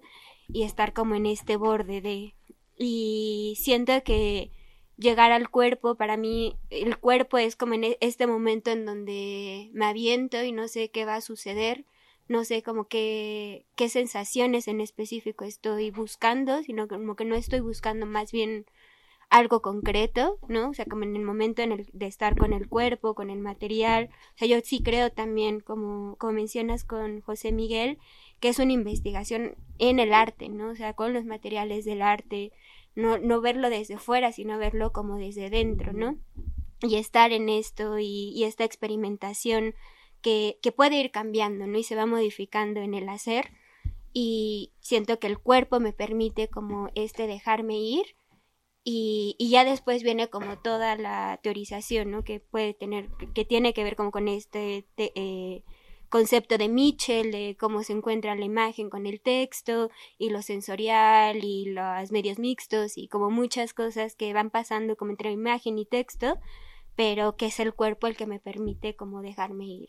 Qué bien, y también intermediar, ¿no? Como Ajá. bajar esta me gusta mucho cada vez que hablas de la materialización, de cómo a través del cuerpo bajas como, pues es el contacto con Ajá, la materia, ¿no? Sí. Desde, puedes percibir un, no sé, un... Somos cuerpos, Selva, no somos más que eso. No es cierto, no somos cuerpos, ¿dónde dejas el espíritu? El alma existe, lo comprobó la ciencia. Exacto, el cuerpo es la interfaz, muy bien ahí. Pero bueno, cuando se acaba la interfaz, se acaba todo. Pues sí, porque ya no tienes interfaz. O sea, te... claro, si le quitan la antena a la TV de tu época, Polens, pues ¿qué pasaba? Es un, es un poco como la conciencia, el ego. Pensemos en términos budistas, es algo con lo que nos inventamos para podernos relacionar con nuestro entorno. ¿El cuerpo? No. ¿La mente? Sí. ¿No era al revés? No. ¿Quién lo dijo, cuándo y cómo? Cita. ¿En dónde? Dame la referencia. Kieran ya me está pateando sobre mis. Ay, ¿cómo que, que, que, la mente es Ay, pues... la mente es una invención para. Deberíamos, tengo ganas de hacer un programa así como de esas cosas. Invitamos a, a Gaby, a Mauricio Alejo, a, que es totalmente materialista. Sobre lo... Sí sobre lo trascendente o sobre la, la, Tú obviamente eres nuestro representante en el plano astral. Traemos al ingeniero Enrique para que nos hable de, la de, de los artefactos e interfaces. Pero bueno, pues lo malo es que eso es para otro programa. El motor porque... de explosión interna es una maravilla. Ah, sí, sí, no. Absoluta. No, no me lo eches a andar, que aquí no Nos vamos a quedar hablando de, de tecnología automotriz. Y es bueno. como con Tesla, se requiere de una imaginación para poder sí. llegar. Ah, eso está muy bonito, sí. A ver, pero, pero acércate al micrófono, Enrique, no seas tímido. ¿Cuál es la maravilla rápido antes de irnos del motor de combustión? Pero acércate, porque si no, no te escucha nadie. Pues es la conversión de la energía, ¿no? Este proceso químico al cinemático. Y la utilización de eso a lo que es la gente lo necesita, mover una bomba, mover un carro, o sea, la utilidad que tienes de eso. Pero aparte, la, el, diseño de, un motor no es este, tan trivial. Hay muchos componentes que la gente ni enterada está y hace que eso este, sea, como dije, un prodigio. Pero bueno, sí, hasta ahí yo. Obi-Wan Kenobi le dice la fuerza. Par motor. Como verás, es ingeniero de autos. ingeniero de chasis. Cuando ¿no? dices de autos, Diseña ya pienso yo coches. más bien en gente marchando y, y diciendo cosas en, en, en pleno sol. En bueno, marzo, Enrique es bueno. experto en, au en, automóviles. En automóviles. Y diseña en vehículos automotores. diseña chasis. No en autos de fe, sino en. Un auto. Fíjate, esas es que es bonito saberlo porque, por, como lo dices, Sí. porque de niño siempre dices, ¿quién hará las caricaturas? ¿Quién habrá inventado los coches? Y entonces nunca, ya, ya cuando te enteras cómo se hacen las caricaturas y quién, cómo se hacen los coches, dices, wow, Ujú. sí, era, era más complejo de cómo Gente, Sí. malvada y visionaria como Henry Ford, por ejemplo. Qué malo sí. era Henry Ford, ¿verdad? Sí. Muy talentoso. ¿eh? Y, y talentoso, Sí, era Tesla. visionario, pero sí, era, era, era como, era como el personaje este de Mordor, ¿cómo se llama? Bueno, eso se lo inventan luego ellos para decirse que son muy fregones todos. No, pero sí. arruinó una población en el Amazonas por el caucho de las llantas, ¿eh? Perdona, eh, de- de- Ya vamos a hacemos un programa de ya nos vamos a poner Greenpeace, ¿no? Pero bueno. como si no usáramos Ford. Eh, eh, Les ¿quién fue- recomiendo fue mucho que- los autos Ford. Ford nos patrocina. La, la vulcanización, ¿quién- el principio de vulcanización fue de señor Guyer. El señor Ah, pensé fue que el era el que... señor Vulcano. No, ¿no era la vulcanización fue el señor Guyer. No era el dios que convertía el carbón en ¿Qué vamos a hacer con esto, señor Guyer? Dijo. Carreras de coches, por supuesto. Sí. Es Sé un chiste. Fue un poco accidental descubrir la vulcanización, que ayudaba a que resistiera la llanta, porque si no se deshacía. Hay que hacer un programa de coches, Enrique. No, Te traes a los ingenieros de Ford que nos patrocinen ese programa, las personas de relaciones No, no. públicas de tu empresa, No, tuya, no, de no. ti. Bueno, pues se acabó el programa. ¿Se acabó? ¿Estás segura? Sí, es que la otra vez por estar en la chorcha nos quedamos más tiempo. Bueno, pero Estábamos, sí, yo soy el que está en el lugar astral, pero es como tiempo cero. Totalmente así No, como- pues Gaby, muchísimas gracias Ay, por venir. gracias. Estuvo increíble conocer tu trabajo y este y bueno, dada tu juventud, estaremos muy al pendiente de en las décadas que vienen. Muchas gracias. Ver cómo, cómo, cómo evoluciona todo esto, si vuelves a la foto, si sigues con el cuerpo, ¿no? Lo increíble de, de este programa es ver como en trayectorias de artistas de la teta, así como tan betabeles como Pollens, pues ves, puedes ver, no, yo estoy más Tú que estás neciando con la foto, ella ya dejó la foto, está en otros lugares. No, a ver a dónde vuelve, ¿no? Porque A la es... fotocopia tal vez, pero ya, Sí. sí, es que todavía existen las Xerox Pollens. Creo que ya no existen. Estás un poco atrasado de. Sí, sí No, no es cierto, es broma. Entonces, eh, ver, a- ver, eh, normalmente ven hacia atrás y tienen esa trayectoria tan larga. Y contigo ha sido muy fresco y de otro modo ver como esto que tienes, que bueno, tienes más cosas y tu trayectoria también existe, aunque sea más, más corta porque eres más joven nada más. Pero pensar en ¿Cómo, ¿Cómo serás a la edad de Pollens? es algo que, que la verdad me entusiasma a mí mucho de, de conocer a gente tan joven y tan talentosa como tú, de pensar en... Así que estaremos al pendiente. Ay, muchas proceso, gracias. querida. Y bueno, recuerden bueno que, que si quieren venir. comprar los Muchas, Gaby Lobatos originales, pues que el blanco ya no está disponible. es mío, no es cierto. Espero que lo sea algún día.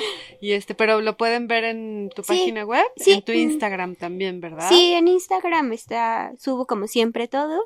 Y en mi página ya está como un poquito más ordenado, separado. ¿Cuál es por- tu Instagram? Es gab con dos Bs punto lobato. ¿Y te lleva a alguna galería? Se me olvidó preguntarte. Eh, pues estoy con agencia de arte. Ah, sí, agencia de arte. Ajá. sí, sí, La sí, tercera vez que lo dices. Ay, perdón. Pero tiene que estar en el plano astral. Perdóname, Pole.